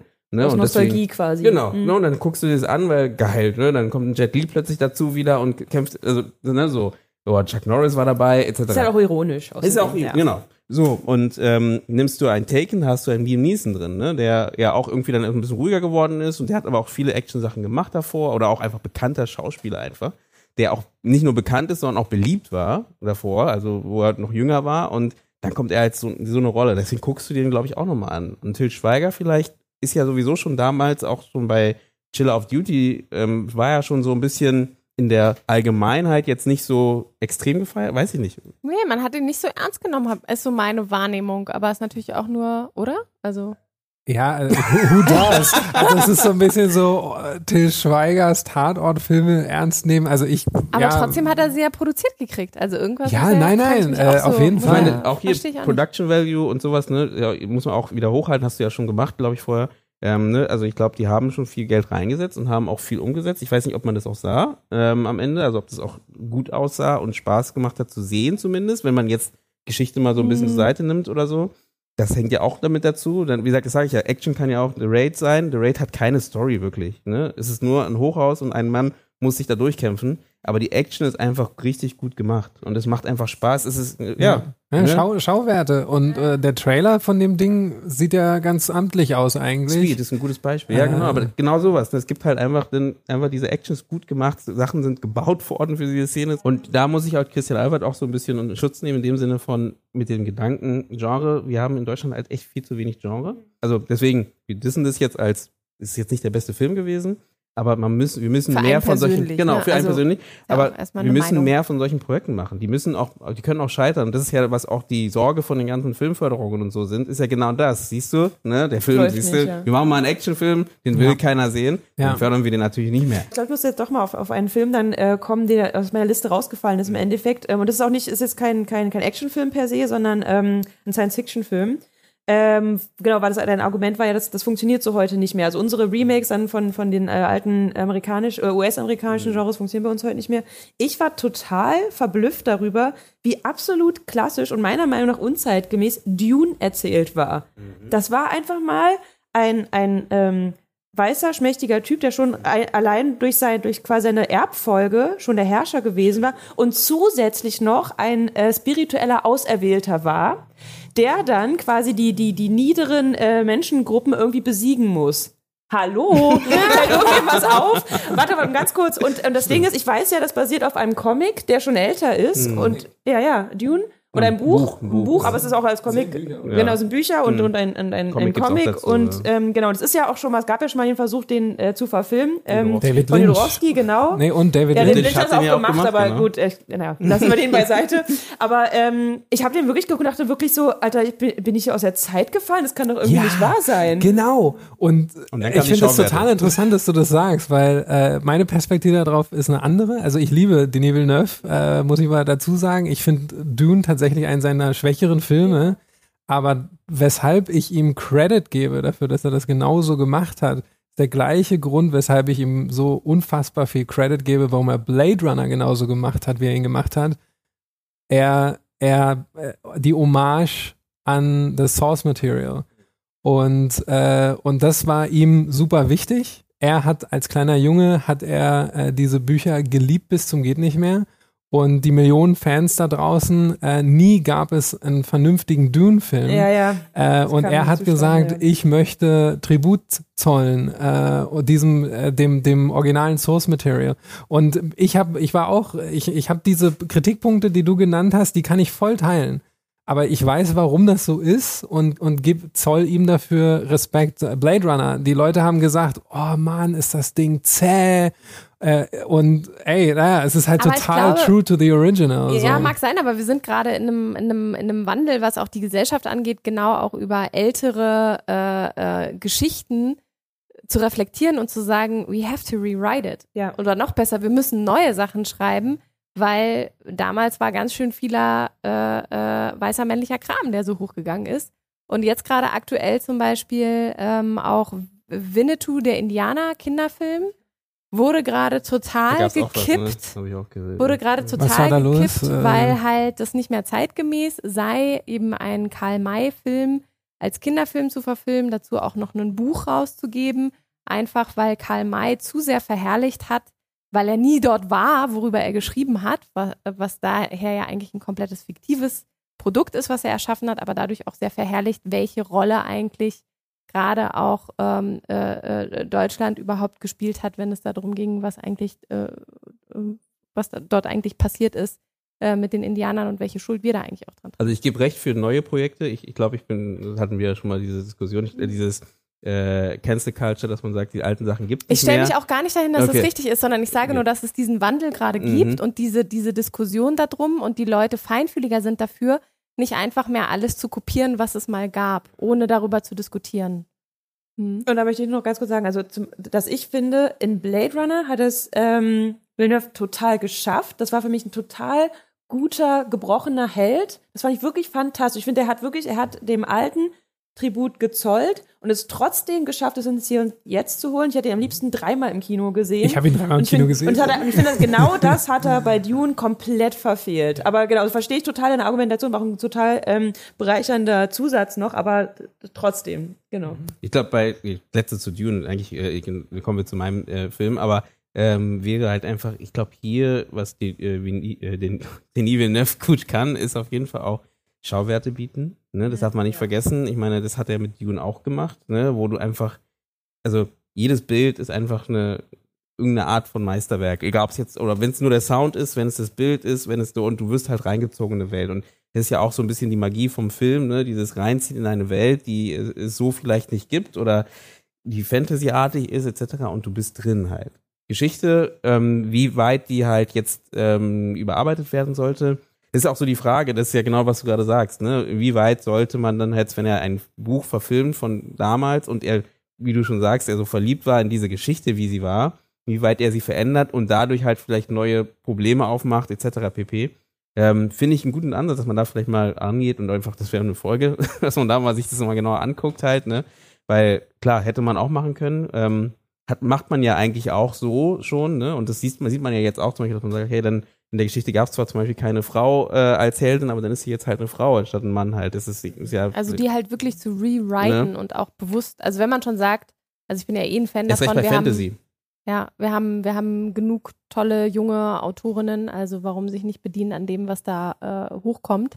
Und gleichzeitig, wenn man aber sagt, natürlich will man auch äh, Sachen, die es mal gab, wieder aufgreifen, zu sagen, okay, dann Ich finde einen guten, super Punkt mit dem, was er weiß und Dings ist, ne? Weil äh, theoretisch gesehen hätte man ja da auch ein bisschen umschreiben können, ne? Ohne Mhm. dass es irgendwie extrem schwierig gewesen wäre, ne? Ähm, weil es geht ja nicht um die Hautfarbe von der Person, Eben, genau. Ne? Wäre total einfach gewesen. zum Beispiel. oder Aber warum Gender. soll, also äh, ich teile das total, äh, aber warum ist es, wenn es nicht um die Hautfarbe geht, warum ist es dann wichtig, dass er eine andere Hautfarbe hat? Also Nee. ich, ich, ich, ich verstehe natürlich äh, schon, was ihr, was ihr meint, aber ich habe gar nicht das, hattest Na. du das Gefühl, dass der Streifen ähm, Es impliziert ja was anderes, ne? Sie hat ja sofort gesagt am Anfang, das hat sie für sie hat rausgerissen, weil sie natürlich dieses typische Bild gesehen hat von einem weißen Mann, äh, der halt in einer äh, gehobenen Schicht aufwächst, ne? Auserwählt ist. Thronfolger ist. Thronfolger ist, ne, also wirklich hier oben ist und der kämpft gegen die Niederen.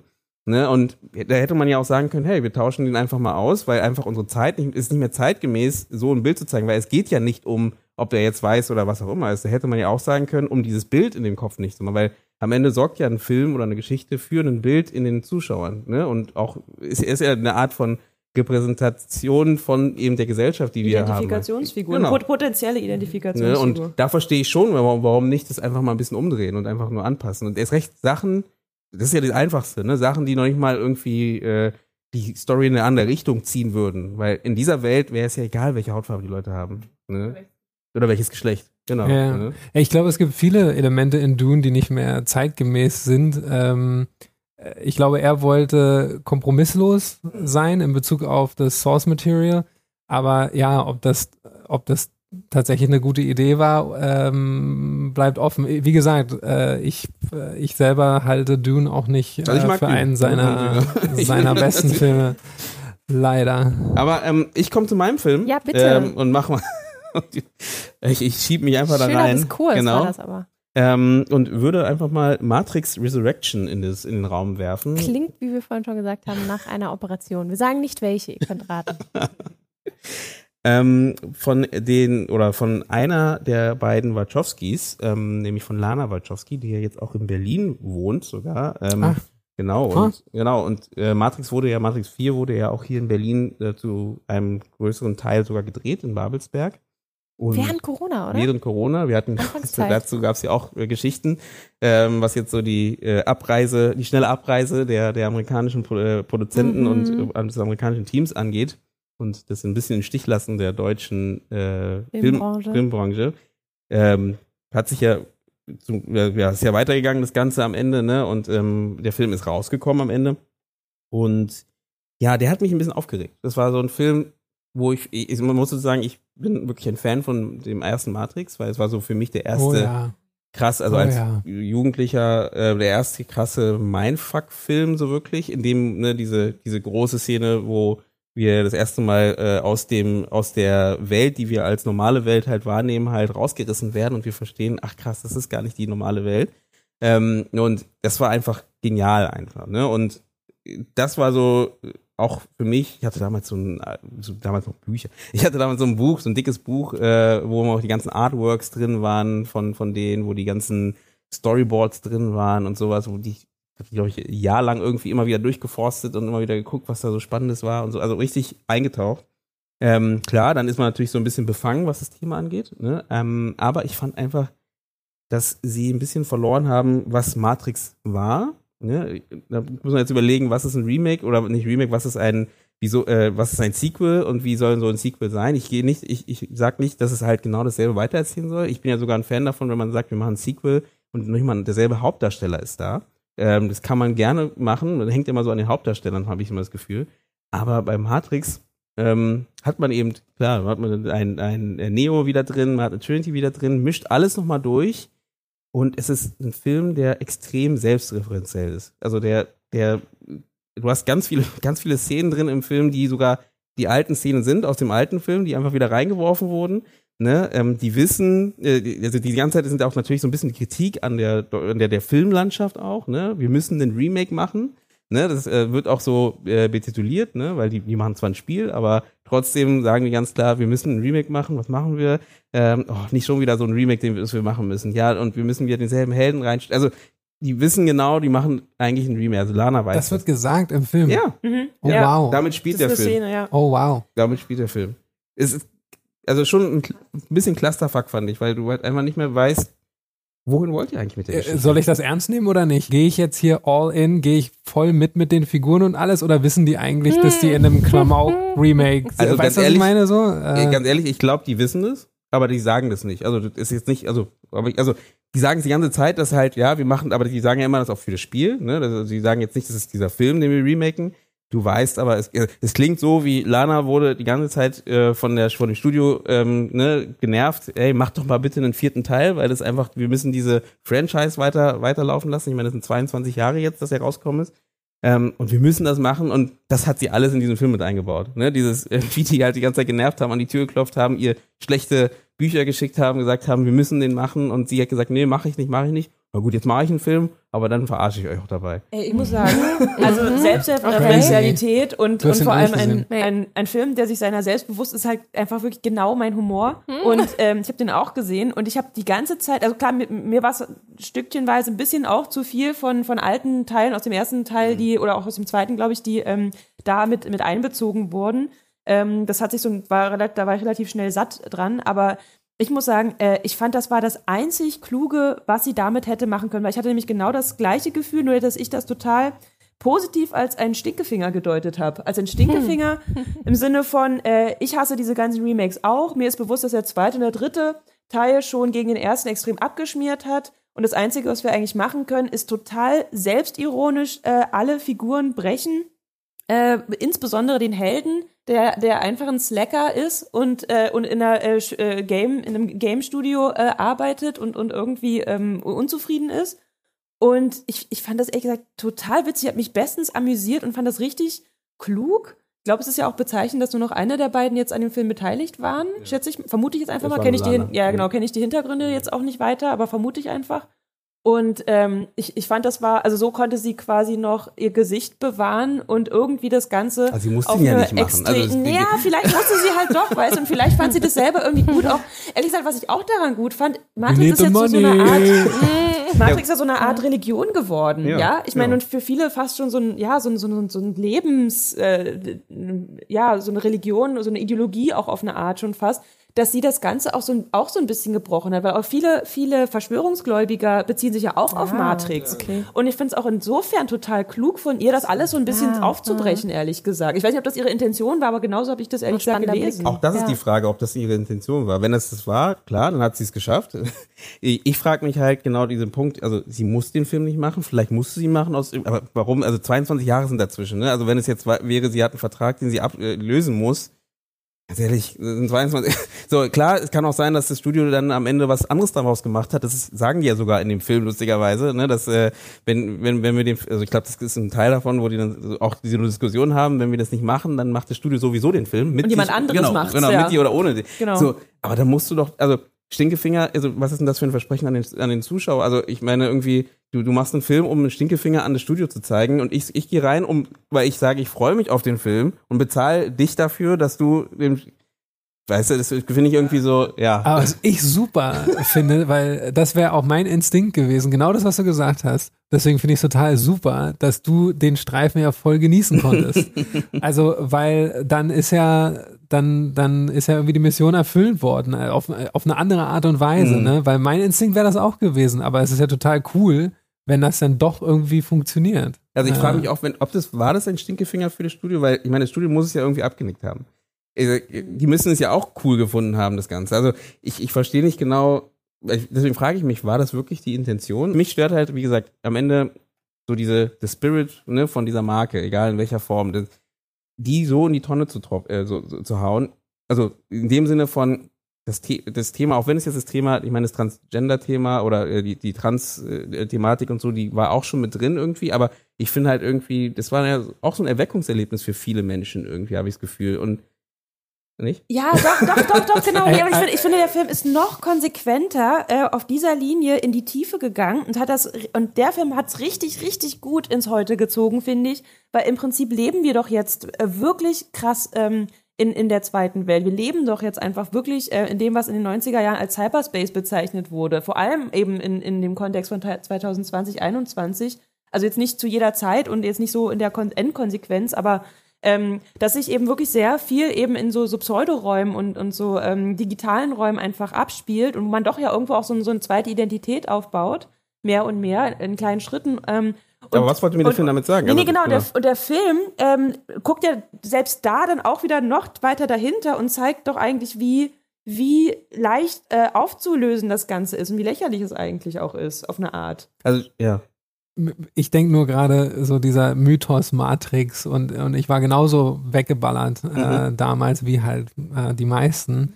Aber irgendwie wurde doch Rock Bottom schon mit dem zweiten und dritten Teil dann irgendwie auch erreicht, ne? Also dass auch quasi genug- dieser, Ja. dieser Mythos von diesem absolut geilen am Ende Streifen halt verstanden hab. gebrochen war, Das war schon so wild. damals Oder? eigentlich, Ja. irgendwie nach meinem Gefühl. Äh, Gebe ich definitiv recht. Ich, für mich ist halt so, wie gesagt, auch hier wieder, vielleicht geht's mir da so ein bisschen um dieses, genau diese, äh, wie sagt man, äh, das, was dieser Film oder diese, diese Mythologie von diesem Film mitbringt, ne? Egal, ob das jetzt dieser Film hat damals bahnbrechende Action gehabt, ne? Bahnbrechende Technik gehabt, also irgendwie was Neues erfunden. Das kannst du ja gerne, du kannst ja gerne diese Meta-Studie daraus machen.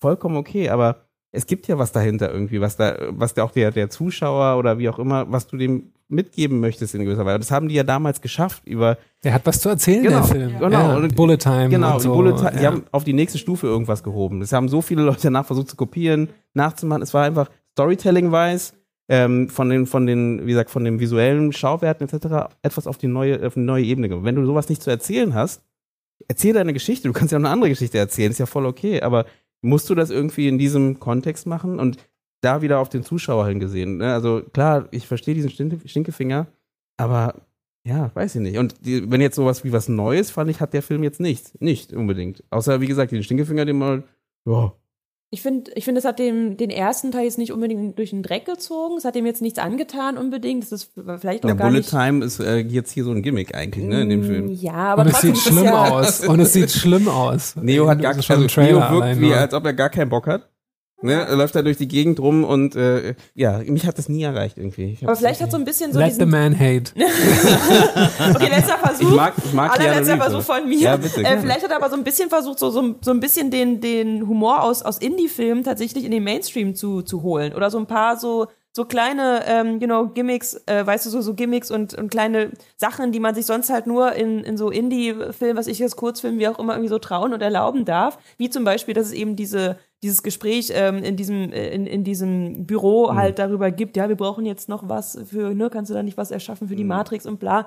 Das sind so Sachen, die, die siehst du halt sonst im Mainstream ist nicht nicht so oft, dass sie einfach gesagt hat, ey, Mann, ich habe den ich habe den ersten Matrix Film gemacht und so, ich kann mir jetzt Aber ist, alles also, erlauben. es gibt ja Filme, die schön, also auch so die Subtext. Ich mag ja Filme, wo, wo der Subtext manchmal nicht so ganz klar ist, aber dann halt dann nachhinein. Hier ist er ja theoretisch äh, in the face, äh, weil der Film geht darum.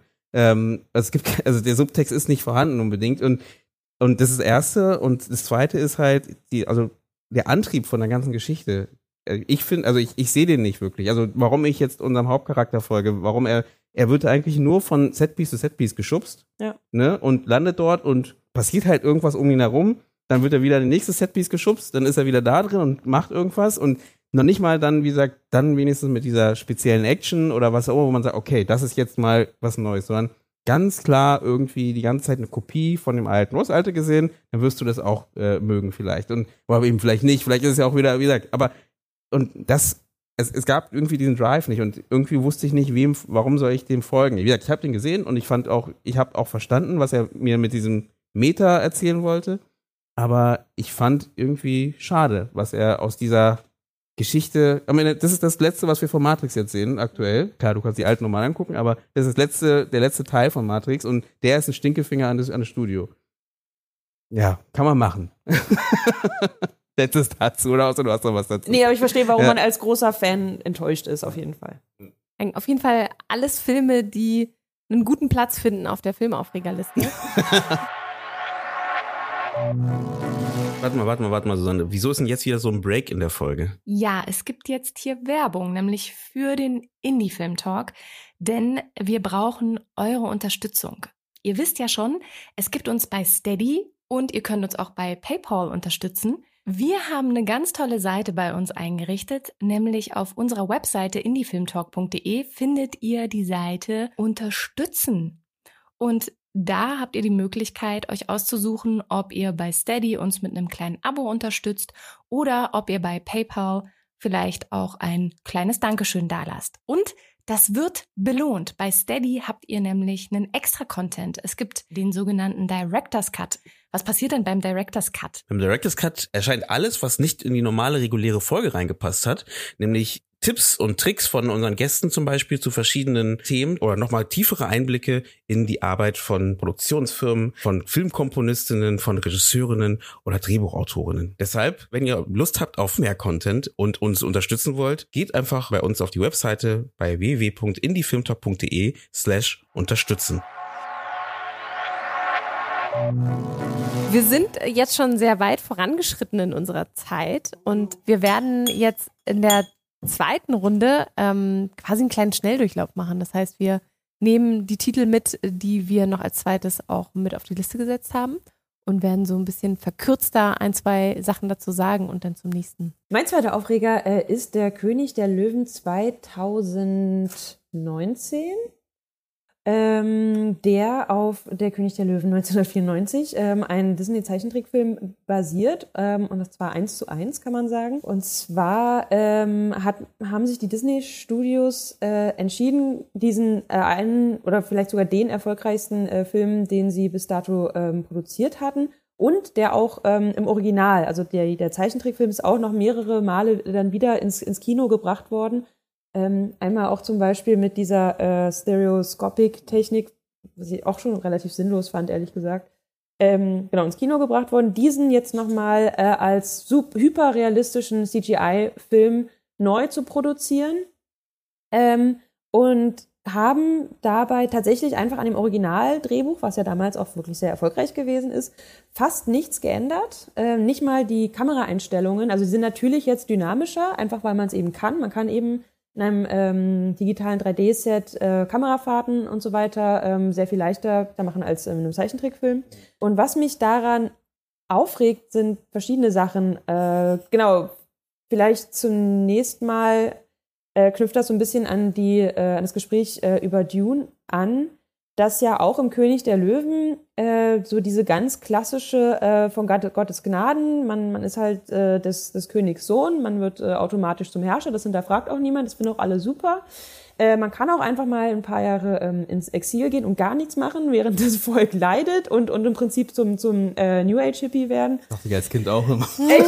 Da warst du auf jeden Fall, doch, da warst du auf jeden Fall reflektierter als ich. Ich fand den Film nämlich als Kind übertrieben geil. Das war mein absoluter Lieblingsfilm. Ich fand ihn auch Deswegen, super. also, ne, nur damit ihr alle wisst, wie sehr mich das sehr selbst schmerzt, diese Handlung zu kritisieren. Ja, es tut mir im Herzen weh. Ähm, aber äh, genau, also im Prinzip weiß ich nicht, wie viel Vorbildfunktion da drin steckt. Also es ist auf jeden Fall eine Unterteilung in, in Gut und Böse. Nicht nur in Einzelpersonen, auch die Guten und die Bösen, das böse und schlechte Volk der Hyänen. Also genau, also da will ich jetzt gar nicht, also da könnte man wirklich eine Dissertation drüber schreiben, was am König der Löwen problematisch ist.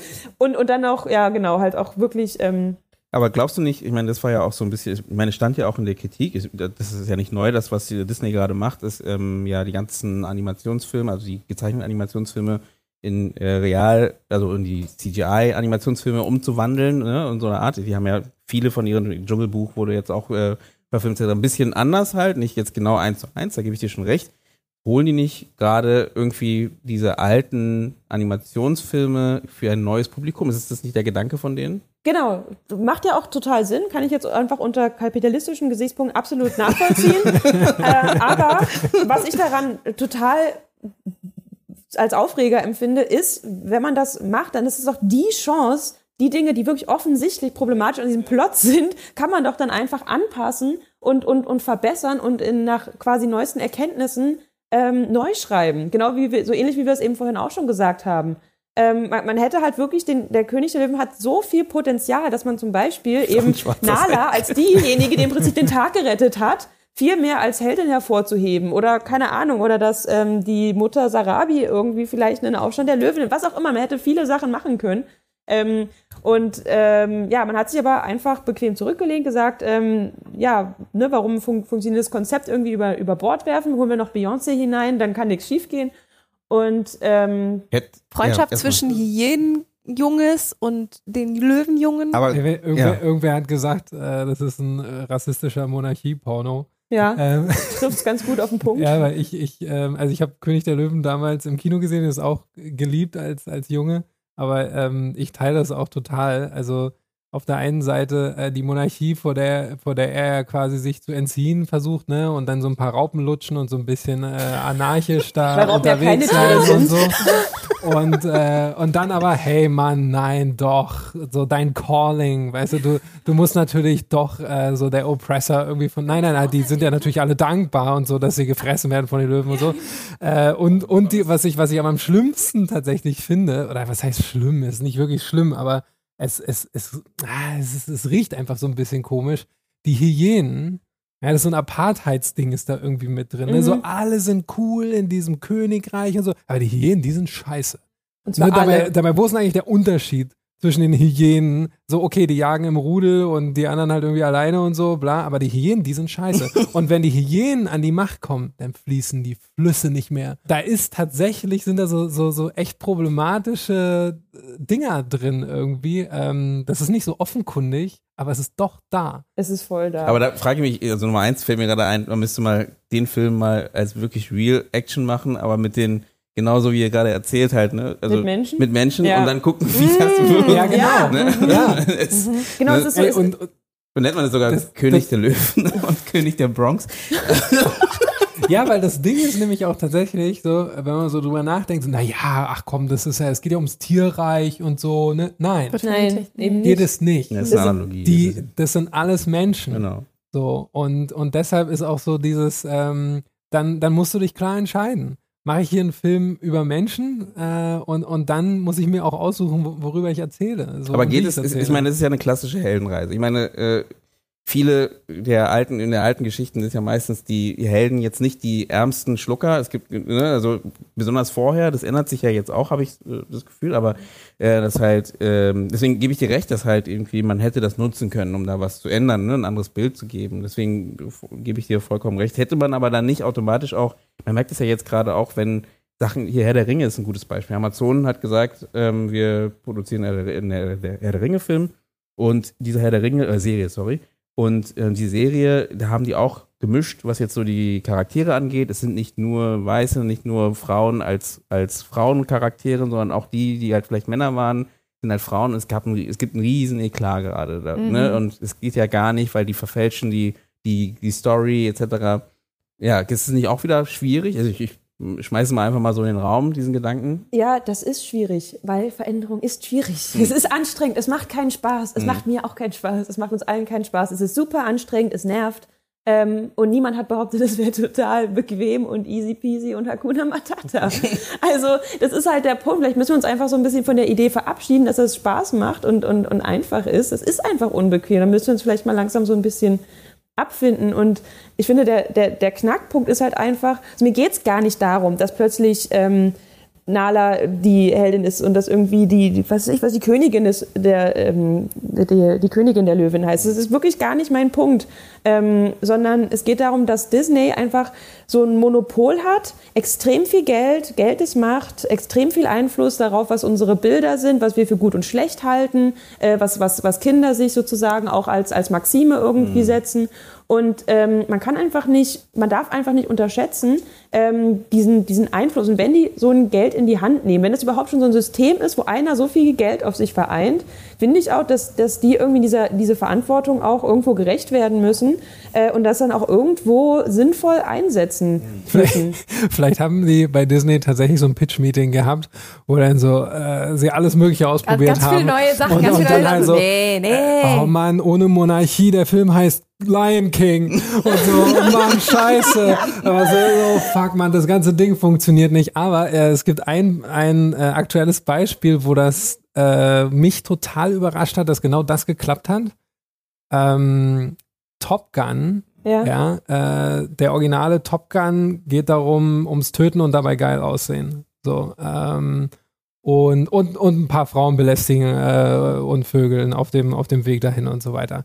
Und ich dachte halt, als das Sequel angekündigt wurde, dachte ich, no fucking way. es ist unmöglich, es ist unmöglich, ernsthaft Top Gun äh, als Sequel zu bringen in der heutigen Zeit. Ohne America, fuck yeah und fuck the Russians und so weiter. Mhm. Ähm, ey, und der Streifen ähm, ist ein super kompetenter Actionfilm, der in keine der Fettnäpfchen des ersten Films tritt. Das hat mich total überrascht, weil ich hätte alles darauf gewettet. Hätte jemand gesagt, oh Felix, du sollst den neuen Top Gun machen. Oh shit! Ähm, oh Mann. Die haben es auf jeden Fall hingekriegt. Also es geht. Den haben auch wirklich So, alle äh, gefeiert. Also auch wie meine Ah, feministischen krass, Freundinnen haben den gefeiert tatsächlich. Das ist ja auch so ein bisschen die Kritik wieder, dass man halt Hab hier wieder Krieg von feiert, ne? Ähm, gestoßen. weil äh, ist recht in der heutigen Zeit, ne? Und ich meine, das ist einer der erfolgreichsten Filme äh, gewesen jetzt dieses Jahr schon. Ich glaube, der hat fast die Milliardengrenze jetzt schon über. Ja, also der ist wirklich gut angekommen bei den Leuten. Ähm, Tom Cruise freut sich. Mhm. Ähm, aber ja, ich, da, da, gebe ich dir definitiv recht. Ich meine, der hat es da in dem Sinne schon geschafft, ne? Ähm, trotzdem sowas Altes zu nehmen und da irgendwie eine Art, ja, anderen Weg zu gehen, anderen Spin zu gehen. Wie ist es denn bei deinem Film, den du rausgesucht hast? Death Wish? äh, Oh, sorry, jetzt hab ich verraten. Nee, wie ist es denn bei deinem Film, den du rausgesucht hast? Äh, American, ach so, nein. ähm, ja, der, der andere Streifen äh, ist ein Film, den ja eigentlich alle irgendwie Grütze finden oder sich drüber aufregen und ich feiere ihn big time. Death Wish 3 mit Charles Bronson von 1985. Äh, kann ich äh, sehr ans Herz legen. Also Ist, äh, feierst du die mehr als Death Wish One? Ja, Death Wish 1 ist halt ein richtiger Film. Ja. Fast. ähm, Anfang der 70er kam äh, Dirty Harry. Äh, super kontrovers, super spannender Streifen, finde ich. Dann haben natürlich, sind andere auf den Zug aufgesprungen. Oh, unter anderem halt ein Mann sieht rot, Death Wish mit Bronson. Okay. Und was halt so abgefahren ist, dass äh, man halt irgendwann, ne, dann gab es den ersten und den zweiten, also sprich, ja, für alle, die es nicht kennen, also Dirty Harry wird ja wohl jeder kennen, nehme ich mal an. Also äh, die Grundfrage ist so ein bisschen, ab welchem Punkt äh, sollte ich Selbstjustiz ausüben, um Gerechtigkeit walten zu lassen. Ja? Und natürlich ist das erstmal super interessant, weil es gibt natürlich immer Fälle, wo die Justiz tatsächlich nicht für Gerechtigkeit sorgen kann. Man denkt, oh, man sollte aber eigentlich und so weiter. Ne? Kommt ist auch so, Man muss dazu sagen, es kommt aus einem Land, wo Waffengesetze so ein bisschen leichter gesehen werden als hier in Deutschland. Äh, klar, klar. Und natürlich, und natürlich ist die, die, die, so die, die, die Grenze zum Faschistoiden ist ja auch fließend, ne? Und im, im zweiten Dirty Harry zum Beispiel äh, machen das seine Kollegen so und er geht gegen sie vor, weil es quasi, oh, ist doch ein bisschen zu faschistoid. Wenn ich das mache, dann ist das in Ordnung, aber nicht, wenn ihr das macht. Anyways. Äh, jedenfalls dann äh, diese Death Wish-Reihe baut so ein bisschen darauf auf, aber es ist halt so Canon und äh, naja, es sind halt auch nicht ganz so geile Leute, die das, äh, die das halt produziert und Regie geführt haben, etc. So, und das, was halt so abgefahren ist, dass halt, na, nachdem man das dann mit einem Privatmann äh, alles exploitet hat, äh, mit Charles Bronson in Death Wish und dann noch einen Streifen gemacht hat, kam natürlich, ja, wir müssen noch einen Streifen davon machen. Ja, ähm, okay, wir haben das eigentlich schon durchgeritten bis zum geht nicht mehr. Äh, und halt irgendein Produzent hat natürlich gesagt, so, ey, wir brauchen richtig Death Count, das muss knacken, so, ey, warum ballert da nicht einfach die ganze Stadt über den Haufen? Und sie haben diesen Film gemacht. Oh Gott. Und was halt wirklich geil ist, New York in den 80s besteht nur aus Thugs und Kriminellen und alten Leuten, die nichts unternehmen können. Und die Polizei ist völlig hilflos. Und wenn die Polizei kommt, dann nimmt sie den Leuten immer nur die Waffen ab, die sie noch haben und unternimmt nichts gegen die ganze Kriminalität. Charles Bronson kommt in die Stadt und äh, sein guter Freund ist natürlich von einer dieser Gangs gerade umgelegt worden. Also muss Bronson natürlich aufräumen, ne? weil das kann er ja. You gotta fight back and hard. Und das Geile ist, dass dieser Streifen sich selber halt ernst nimmt dabei. Und du denkst so, boah, ich gucke hier so den absoluten Fascho-Porno. Und es ist halt so, ähm, es ist so faszinierend immer wieder, dass halt dieser, dieser Streifen, die, es wird die ganze Stadt über den Haufen geballert. Und, und das ist, das ist okay. Und es gibt eine Szene, die ist absolut fantastisch. Wer keine Zeit hat, sich den ganzen Film anzugucken, der sollte diese eine Szene sehen. Und zwar, ähm, nachdem die Gangs natürlich immer den, den netten Leutchen, was sich nicht wehren kann in der Wohnung und so weiter, muss natürlich Bronson jetzt mal, na, jetzt reicht's mal langsam. Also geht er in einen, er sagt, this is America, isn't it? Und geht raus, geht in einen, äh, in einen Shop Mhm. und kauft äh, ein Ice Cream, äh, wirft noch so einem Jungen so ein Ice Cream, weil er ist natürlich ein netter Typ und hat so eine, äh, wirft sich so eine, so eine Kodak-Kamera über die Schulter als Bait. So, und dann läuft er auf die Straße und natürlich genau der, der, der Guy, der Typ, der halt immer die Sachen klaut und so weiter, rennt natürlich los, greift sich die Kodak-Kamera und läuft davon. Charles Bronson zieht seine 475 Wildy Magnum, ein, eine Patrone, die eigentlich für die Jagd auf Elefanten entwickelt wurde, und schießt ihm so in den Rücken, dass halt quasi der ganze Torso vorne rausplatzt und der klatscht auf den Asphalt. Noch nichts Besonderes. Jetzt kommt das Besondere. Alle Nachbarn öffnen die Fenster und beginnen zu applaudieren und freuen sich äh, darüber, dass der Typ hingerichtet wurde dafür, dass er die, ihm die Kamera abgenommen hat. Und er hat ihn auch noch, na, das war Bait. Ja, ja. So, also es halt, das heißt, das ist alles, ich weiß nicht, ob faschistoid das richtige Wort ist, aber es ist auf jeden Fall so äh, der Wet Dream von, von halt super rechter Ideologie, ja. Äh, du musst durchgreifen äh, und halt alles wegräumen und umbringen. Ja, Kurzer ja. Und Prozess. kurzer Weil es ja Prozess. klar, was gerecht Ja, und ja. Ja, genau, Recht ist. genau, genau. Wir Und, wissen ja alle, was gerecht ist. und Ja. weshalb ich diesen Streifen, ähm, den natürlich, der zerrissen wurde, als er rauskam, natürlich haben Leute gesagt, ey, ungeil. Ähm, ich finde es einfach, wenn ich diesen Film gucke, Szene für Szene, faszinierend, dass es ein Filmteam gab, was dachte, dass es eine gute Idee ist. und das, äh, äh, und der, der Film ist ein leichtfüßiger Actionfilm, ne? Mhm. Aber das gilt ja für die ganze Dashwish-Reihe, oder? Also ich finde, äh, klar, ich glaube, das ist nochmal auf die Spitze getrieben. Im, ich meine, auch der neue Dashwish, wo man dachte, es kann doch nicht sein, dass man heutzutage, und der ist nicht alt, der ist irgendwie wahrscheinlich jetzt auch schon wieder sechs Jahre alt, ne? Mit, ich habe den nicht gesehen. mit Bruce leider. Willis äh, in der Hauptrolle, äh, wo man denk, sich denkt, äh, also wie kann man heutzutage genau sowas feiern? Ne? Ich meine, das ist ja theoretisch auch so die Frage von unserem Batman, weil er ja immer wieder gefeiert wird. Ich meine, das ist auch ein Ja, Rächer, der immer losgeht, genau, der Ja. immer loszieht und Leute vermöbelt und, äh, ne, und da schaffen die es ja wenigstens mit, äh, egal ob es die Comics, äh, Comicreihen sind oder eben selber eben die Filme, trotzdem diese, äh, gut, die Filme weiß ich gar nicht, ob die so gut schaffen, aber dass man halt hinterfragt, ähm, inwieweit ist das, geht man da einen Schritt zu weit? Inwieweit äh, ist man wirklich mit dem, was man tut, wirklich im Recht oder eben nicht? Ne, das ist ja immer die Frage, so ein bisschen, die ihn rum, umtreibt halt Ja, eigentlich, ne?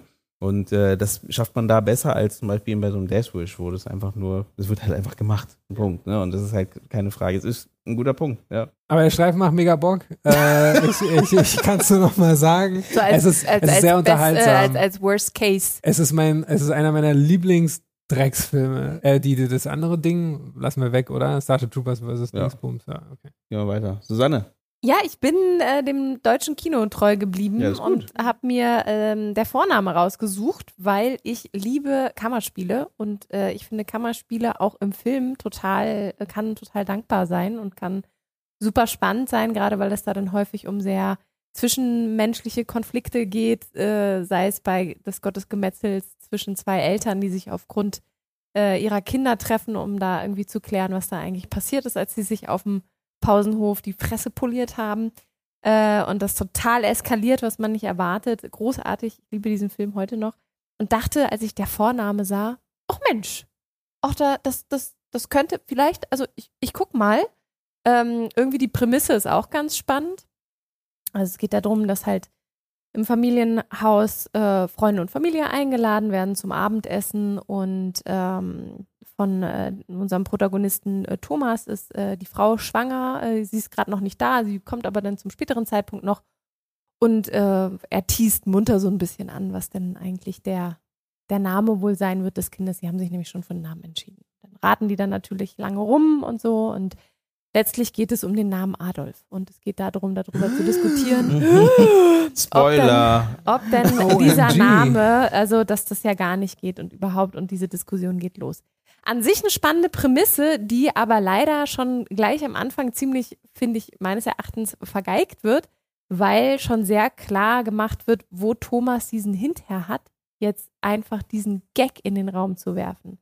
Also du wirst eigentlich quasi von Anfang an schon aufgeklärt darüber, dass das eigentlich ein Spaß ist. Sein Spiel. Also du siehst quasi, dass die Regie, ja genau, du siehst äh, genau, dass diese Figur ähm, ist gar nicht so das ernst nicht, meint, wie es das genau. nicht ernst meint, Mhm. aber Die anderen zwei. Schnitte später Mhm. ist angeblich tot ernst meint. Ja, ja, Ja. genau. Und diese Ambivalenz ist total komisch und verwirrt mich auch als Zuschauerin, weil ich so das Gefühl habe, okay, konntet ihr euch nicht entscheiden, wie ihr es macht? Ihr hattet ein Remake, ich habe das Remake nicht gesehen, das gibt es aus Frankreich. Äh, wolltet ihr da was anders machen? Wird er das vorher auch schon so gespoilert, dass er mal gucken will, wie weit er mit seiner Familie gehen kann? Also wie diskussionsfest ist meine Familie? Ist das das Thema? Und das hat so ziemlich leider sich durch den ganzen Film gezogen, dass du gemerkt hast, es konnte sich nicht entschieden werden, welchen Weg man hier eigentlich gehen will. Geht es jetzt einfach nur auch hier wieder um, um dieses Spektakel, huh, Adolf, wir haben es wir haben's getan, guckt mal, so wollen wir unseren Sohn nennen.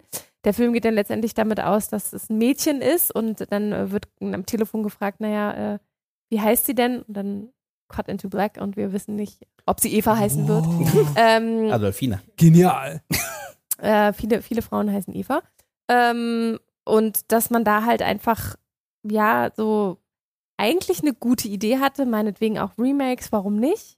Auch eine tolle Besetzung und ist eigentlich ein spannender Ansatz für einen guten, abendfüllenden Film. Du findest die Prämisse tatsächlich Spannend. tatsächlich spannend, weil ich habe so also mein Gefühl war, als gesagt wurde, ja Adolf, dann dachte ich so, boah, das ist so eine Idee, die man so äh, auf dem Bierdeckel so oder äh, irgendwie und dass sie tatsächlich die Balls hatten, irgendwie dann daraus äh, versuchen, einen Film zu machen, weil es sich ja in meinem Kopf schon so schnell erschöpft. also hat es sich äh, tatsächlich funktioniert das? Wie lange Nee, reden die. Also- darüber?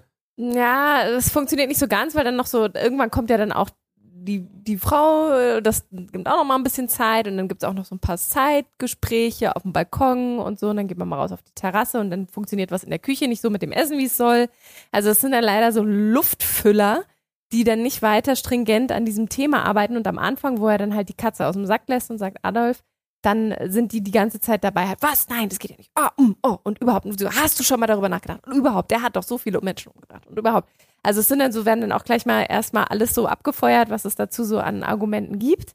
Und dann ist so nach den ersten drei, vier Minuten auch erstmal Ruhe. Also es trägt Also es sich dann, erschöpft sich dann es tatsächlich erschöpft schnell. sich schnell, ziemlich Ja. schnell, aber an sich, finde ich, könnte man das auch spannender Ja, aufbereiten. Erstmal der erste Gedanke, ich glaube, Nummer eins ist es zum Teil schief gelaufen, aus dem Grund, wie du schon gesagt hast, dass es halt eben, es hätte schon ganz ernst sein müssen. Es hätte eine ganz, Mhm. also, dass er. Hätte ich viel also, spannender gefunden, wenn das er machen, wirklich, Punkt. Aus genau, irgendeinem Grund. Die haben einen Grund, warum die es machen müssen, viel weil spannender gewesen. Opa oder was auch immer und der ist gerade Ja. gestorben, der muss halt so, Ja. whatever. Das muss ernst gemeint sein. Wenn er es halt als suffisante Sache oder als einen kleinen Witz sagt, dann ist ja so der, der, der ganze Drive irgendwie Ja. weg von dem Und er Ganzen. versucht es ernst zu machen, aber dadurch, dass der Charakter ja eben das wirklich nur als Schatz macht und dir es auch am Anfang schon eigentlich, finde ich, sehr gut erklärt. Mhm. Also es, du musst es schon selber irgendwie sehen, aber ich glaube. Was also wollte der so- Film denn erzählen? Das wäre jetzt meine Frage. Also, was, weil eigentlich könnte man ja damit eine super, also ist ja auch so die, auch so die Frage, ganz eine Sache nur, es ist die Frage auch zwischen eben, wie trennt man zum Beispiel so einen Namen von, von eben dem, was diese Person gemacht hat, zum Beispiel. Das hat man ja auch in der Kunst, ne? Wie trennt Ja. man eine, eine Kunstfigur, eine Person, die Kunst geschaffen hat, von dem, was er in einem Privatleben macht, ne? Privatleben bei Adolf Hitler, aber ich weiß, was ich meine. Ja. So, und das ist eine super Frage, aber was Ja. wollte der Film denn erzählen? Buh, was wollte der Film Oder war erzählen? es ein Ich glaube, der wollte, also wenn, wenn ich ganz Klamauk, böse, oder? ja, wenn ich ganz böse bin, wollte der Klamauk und ein guter Aufhänger sein im Trailer, dass man über diesen Namen diskutiert und dass halt irgendwie das Ganze aber lustig verpackt ist Mhm. und dass es halt ein unterhaltsamer, leichter Film sein kann.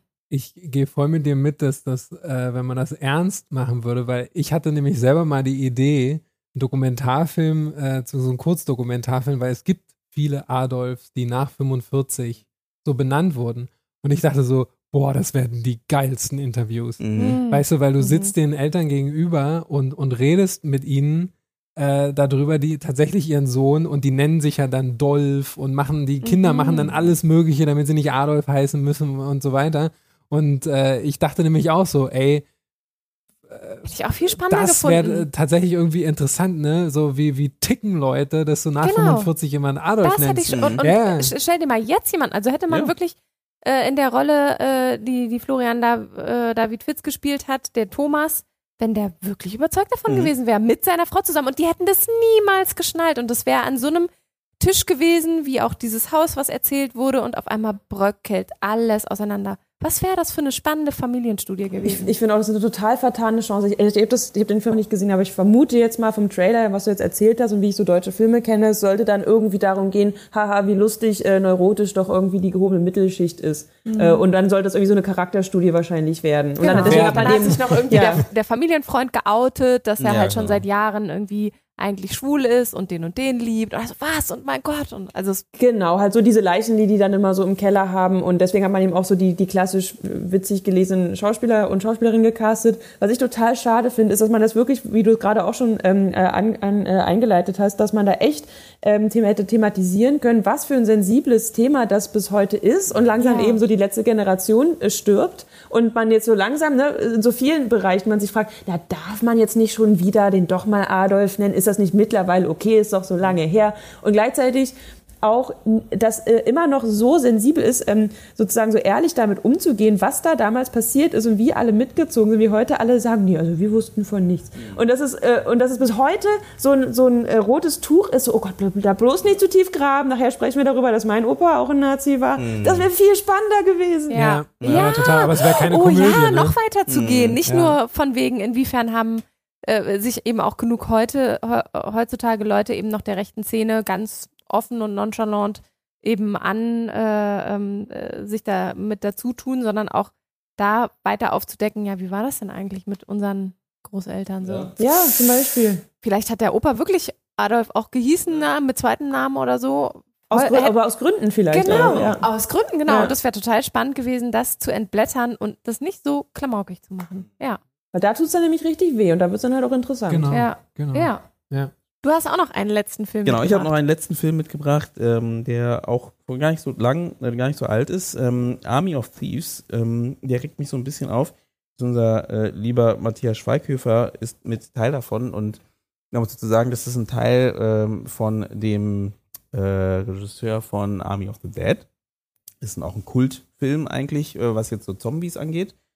Und der hat jetzt für Netflix einen machen dürfen, ähm, jetzt vor kurzem, äh, der wahrscheinlich, wie Netflix immer sagt, oh, Top 10. Äh, Die Top 10 Filme, die gerade hier geguckt werden. Genau.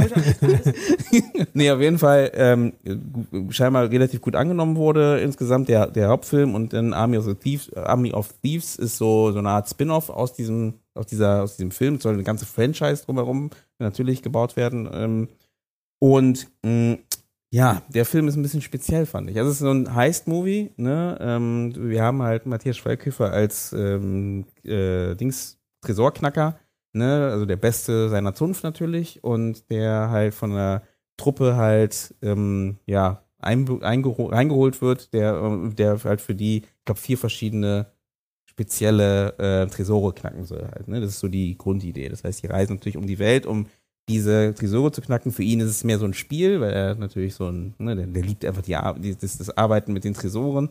Äh, ihm geht es gar nicht um das Geld, was da unbedingt drin ist, so habe ich zumindest wahrgenommen, sondern ihm geht es mehr um dieses Spaß an diesem äh, Knacken. Wenn er es geschafft, dann freut er sich. So, die werden immer so nach den äh, Götter, Götterdämmerungen ne, äh, genannt. Ne, und das sind die Tresore, die zu knacken sind. So, und das ist eigentlich so die, der Mainplot. Dann gehen die halt von äh, Ort zu Ort und versuchen die zu knacken. Und ganz ehrlich gesagt, ja, also es ist eine, eine Art, wie gesagt, es ist ein Spin-off von, von einem Film und ja, kann man auch gerne machen. Und hin oder her, auch hier, ich freue mich für Matthias, dass der äh, halt so gerade in Hollywood auch irgendwie ankommt. Hin oder her, ähm, der hat mich so ein bisschen aufgeregt, weil, wie gesagt, es gibt viele gute Heist-Filme ähm, und der hätte auch einer sein können. Ähm, ich fand halt, der war, hat sich so ein bisschen ja, sehr auf ihn ausgeruht natürlich auch, ne, auf den, auf den Hauptdarsteller und inhaltlich halt nichts wirklich gegeben. Und ich, warum ich, mich das ärgert, ist halt, du merkst halt einfach, dass Netflix gerade viele von solchen Filmen produziert, ne, die halt so, ja, okay sind. Kann man, kann man vielleicht sogar noch gucken irgendwie, aber, weil die gut aussehen, ne, aber inhaltlich wirklich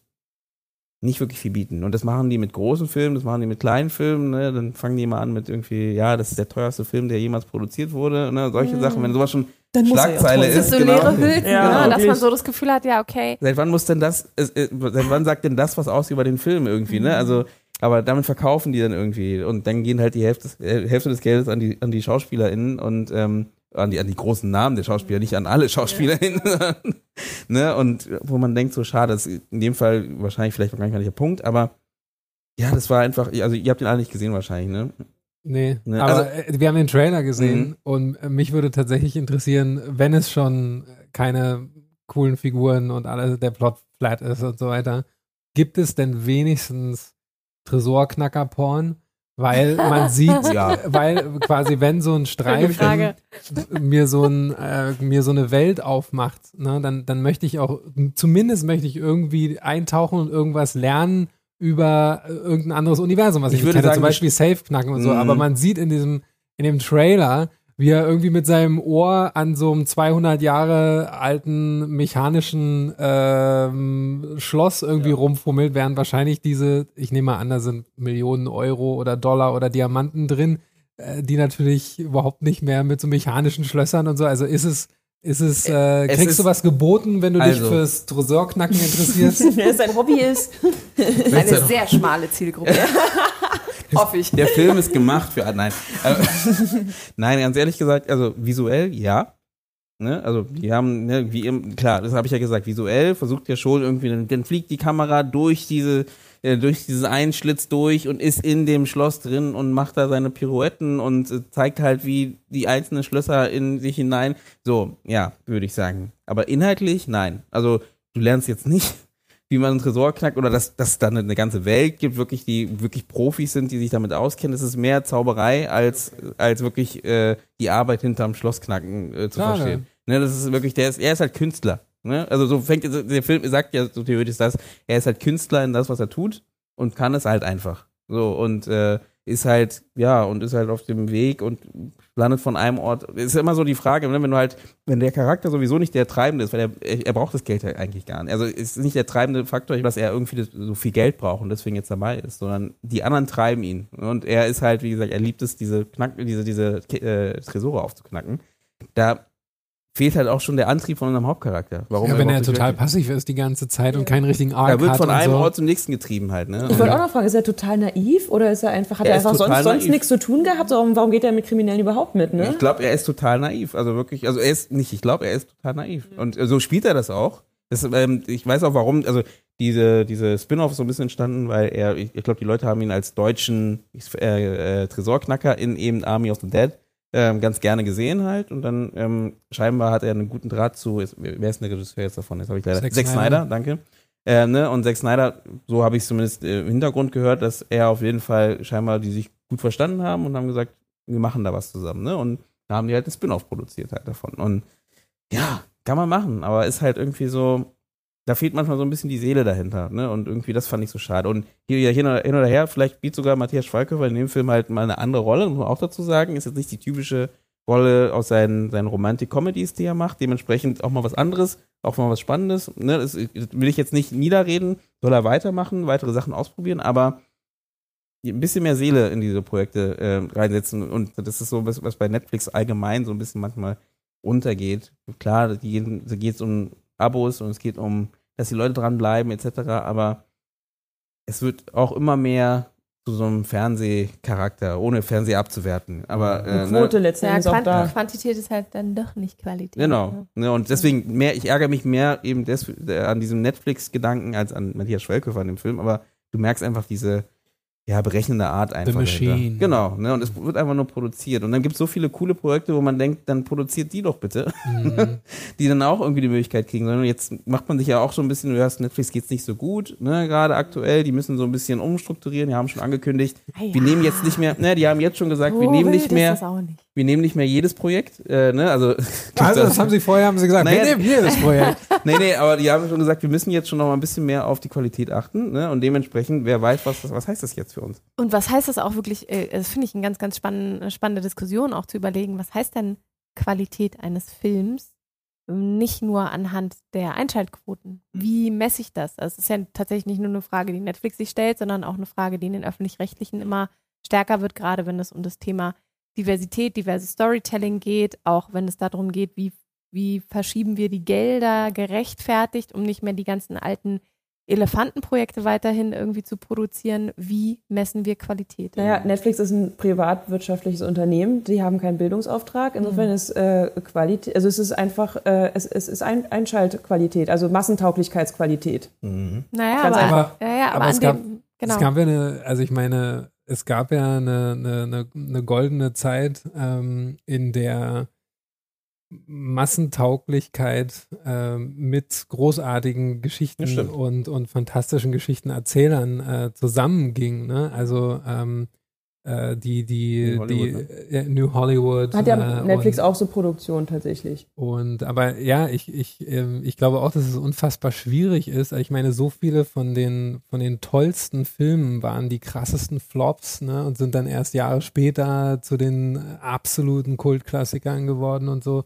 Und die ha- haben die Studios zum Teil in so Ruin Aber wird das heute noch passieren? Also dadurch, dass Filme nicht mehr physisch so greifbar sind, sondern tatsächlich in dieser ganzen Mediatheks-Bubble verschwinden. Du guckst es und Ja. sofort ist es weg. Also es ja. ist, es ist ja nicht, äh, du, kann, du hast es nicht mehr im Regal, du kannst es nicht mehr irgendwie Ich anfassen. hab's noch im Regal. Ja, äh, rühmliche Ausnahme. Die meisten haben es tatsächlich nicht. Ich hole mir auch die Filme, die mich beeindrucken, hole ich mir, aber das sind auch ganz wenige.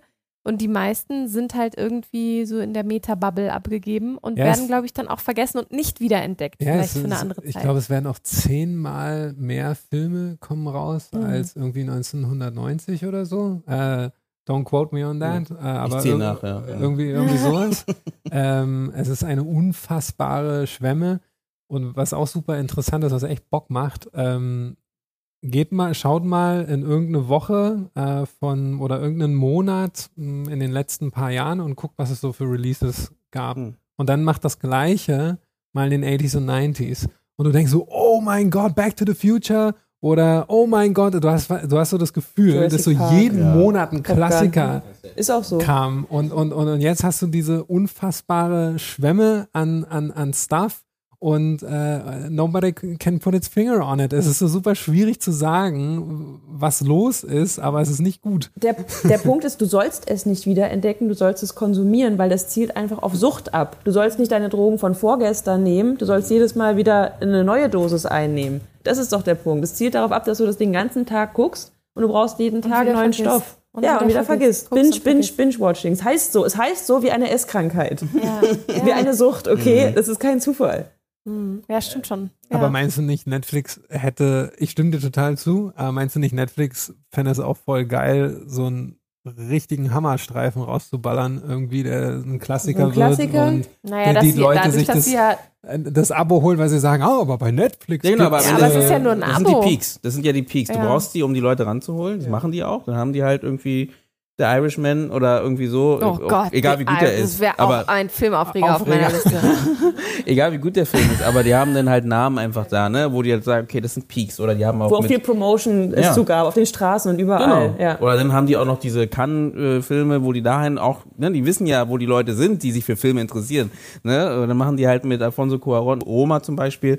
Aber ich, ich finde deinen dein Vergleich gar nicht so schlecht, weil am Ende landen wir wieder bei der Stelle, dass es halt wirklich, es geht darum, wann würdest du halt da bleiben? Wann machst du ein Abo? Wann, wann bleibst du dann treu? Und das machst du nicht, wenn es halt mal immer mal wieder einen schönen Ich Film habe einen gibt. Vorschlag. Ich möchte oh, jetzt gerne, dass äh, ähm, Streamer wie Netflix Paten werden für bestimmte äh, Kinos oder für bestimmte Kino ähm, Unternehmen. Es gibt ja nicht nur einzelne Programmkinos, sondern es gibt ja auch Verbände, ob das jetzt bei uns York ist oder Cineplex oder weiß ich nicht. Weil ich es schon cool fände, wenn man das auch wieder mehr motiviert, die Leute, weil ich glaube, das, was Netflix fehlt, ist schon so dieses Gemeinschaftserlebnis. Dieser, die, also wir- wirklich dieses Eventtum zu sagen, wir zelebrieren einen Film gemeinsam in einem geilen Saal mit geilem Dolby Sound und überhaupt. Und wie toll wäre es, wenn es heißt, naja, und wenn du bei uns ein Abo abschließt, dann hast du alle zwei Monate ein Ticket für ein Kino deiner Wahl. Das ist ein guter Gedanke. Auf welche Idee ich da dadurch komme, ist, dass wir mal vielleicht diese Streamer mal hier einladen sollten. Genau, das machen wir. Ne? Das ist eine gute Wir laden Idee. die mal ein. Ne? Wir laden die mal in den, in den Podcast ein äh, und dann sollen sie mal, es wäre ich, super das spannend, mal die, äh. Amazon Prime und äh, Netflix und vielleicht noch jemanden von den öffentlich-rechtlichen Streamern äh, hier zu haben, mal ins Gespräch zu gehen und mal darüber zu quatschen. Was ist Ähm, Ihre Motivation? Genau. Ja, genau. Was treibt Sie an? Was treibt sie an? ist wirklich Top 10, Top 10. nee, deswegen sollten wir machen. wir schließen hier die Runde der Filmaufreger und ähm, hatten eine sehr aufregende Runde mit verschiedenen Sachen, wo ich mir auch vorstellen könnte, sie trotzdem zu gucken, einfach um zu verstehen, was so aufregend daran war. Und äh, bedanke mich erstmal bei euch, dass ihr hier wart. Vielen, vielen Dank für eure Filme und eure ähm, Guckwut oder Schauwut. Thanks for having us. Ja. Sigges, ich habe davor gesagt, Susanne, ähm, diese Folge sollte keine Zwei-Stunden-Folge Richtig, werden. und deswegen habe ich vorhin nochmal so gesagt, so, hey, also ne, das damit Genau, wir haben es nicht geschafft. Ähm, In diesem Sinne vielen Dank auch für eure Zeit. sehr Vielen. Dank nee, an euch. ja, vielen Dank und vielen Dank auch an die Zuhörer, die durchgehalten haben. Und vielleicht eure, äh, super spannend, wenn ihr vielleicht selber auch welche habt, schreibt die gerne ähm, bei Instagram unter die Folge oder in der, Ja. unter, den Post. Was sind denn eure Aufreger in den letzten Jahren, die rausgekommen sind, wo ihr sagt, krass, äh, die, dieser Film, Das hat mich aufgeregt. das hat mich echt aufgeregt. Wie konnte dieser Film gemacht werden? Ähm, und ja, wie wurde der umgesetzt? Egal. Auf jeden Fall vielen Dank und ähm, wir hören uns auf jeden Fall beim nächsten Mal wieder. Man kann uns finden. Wo findet man uns? Eigentlich auf allen, ähm, auf allen Podcast-Streamern, egal ob ihr High Class bei Spotify unterwegs seid oder bei Apple oder wo auch immer ihr Podcast hört, findet ihr uns auch und natürlich unter www.indiefilmtalk.de auf Instagram unter selbigen Namen und äh, auf Facebook sind wir auch manchmal noch, aber also wir sind eher auf Instagram. Ja, ich denke schon. Ich denke schon. Deswegen vielen Dank und wir hören uns beim nächsten Mal. Ciao.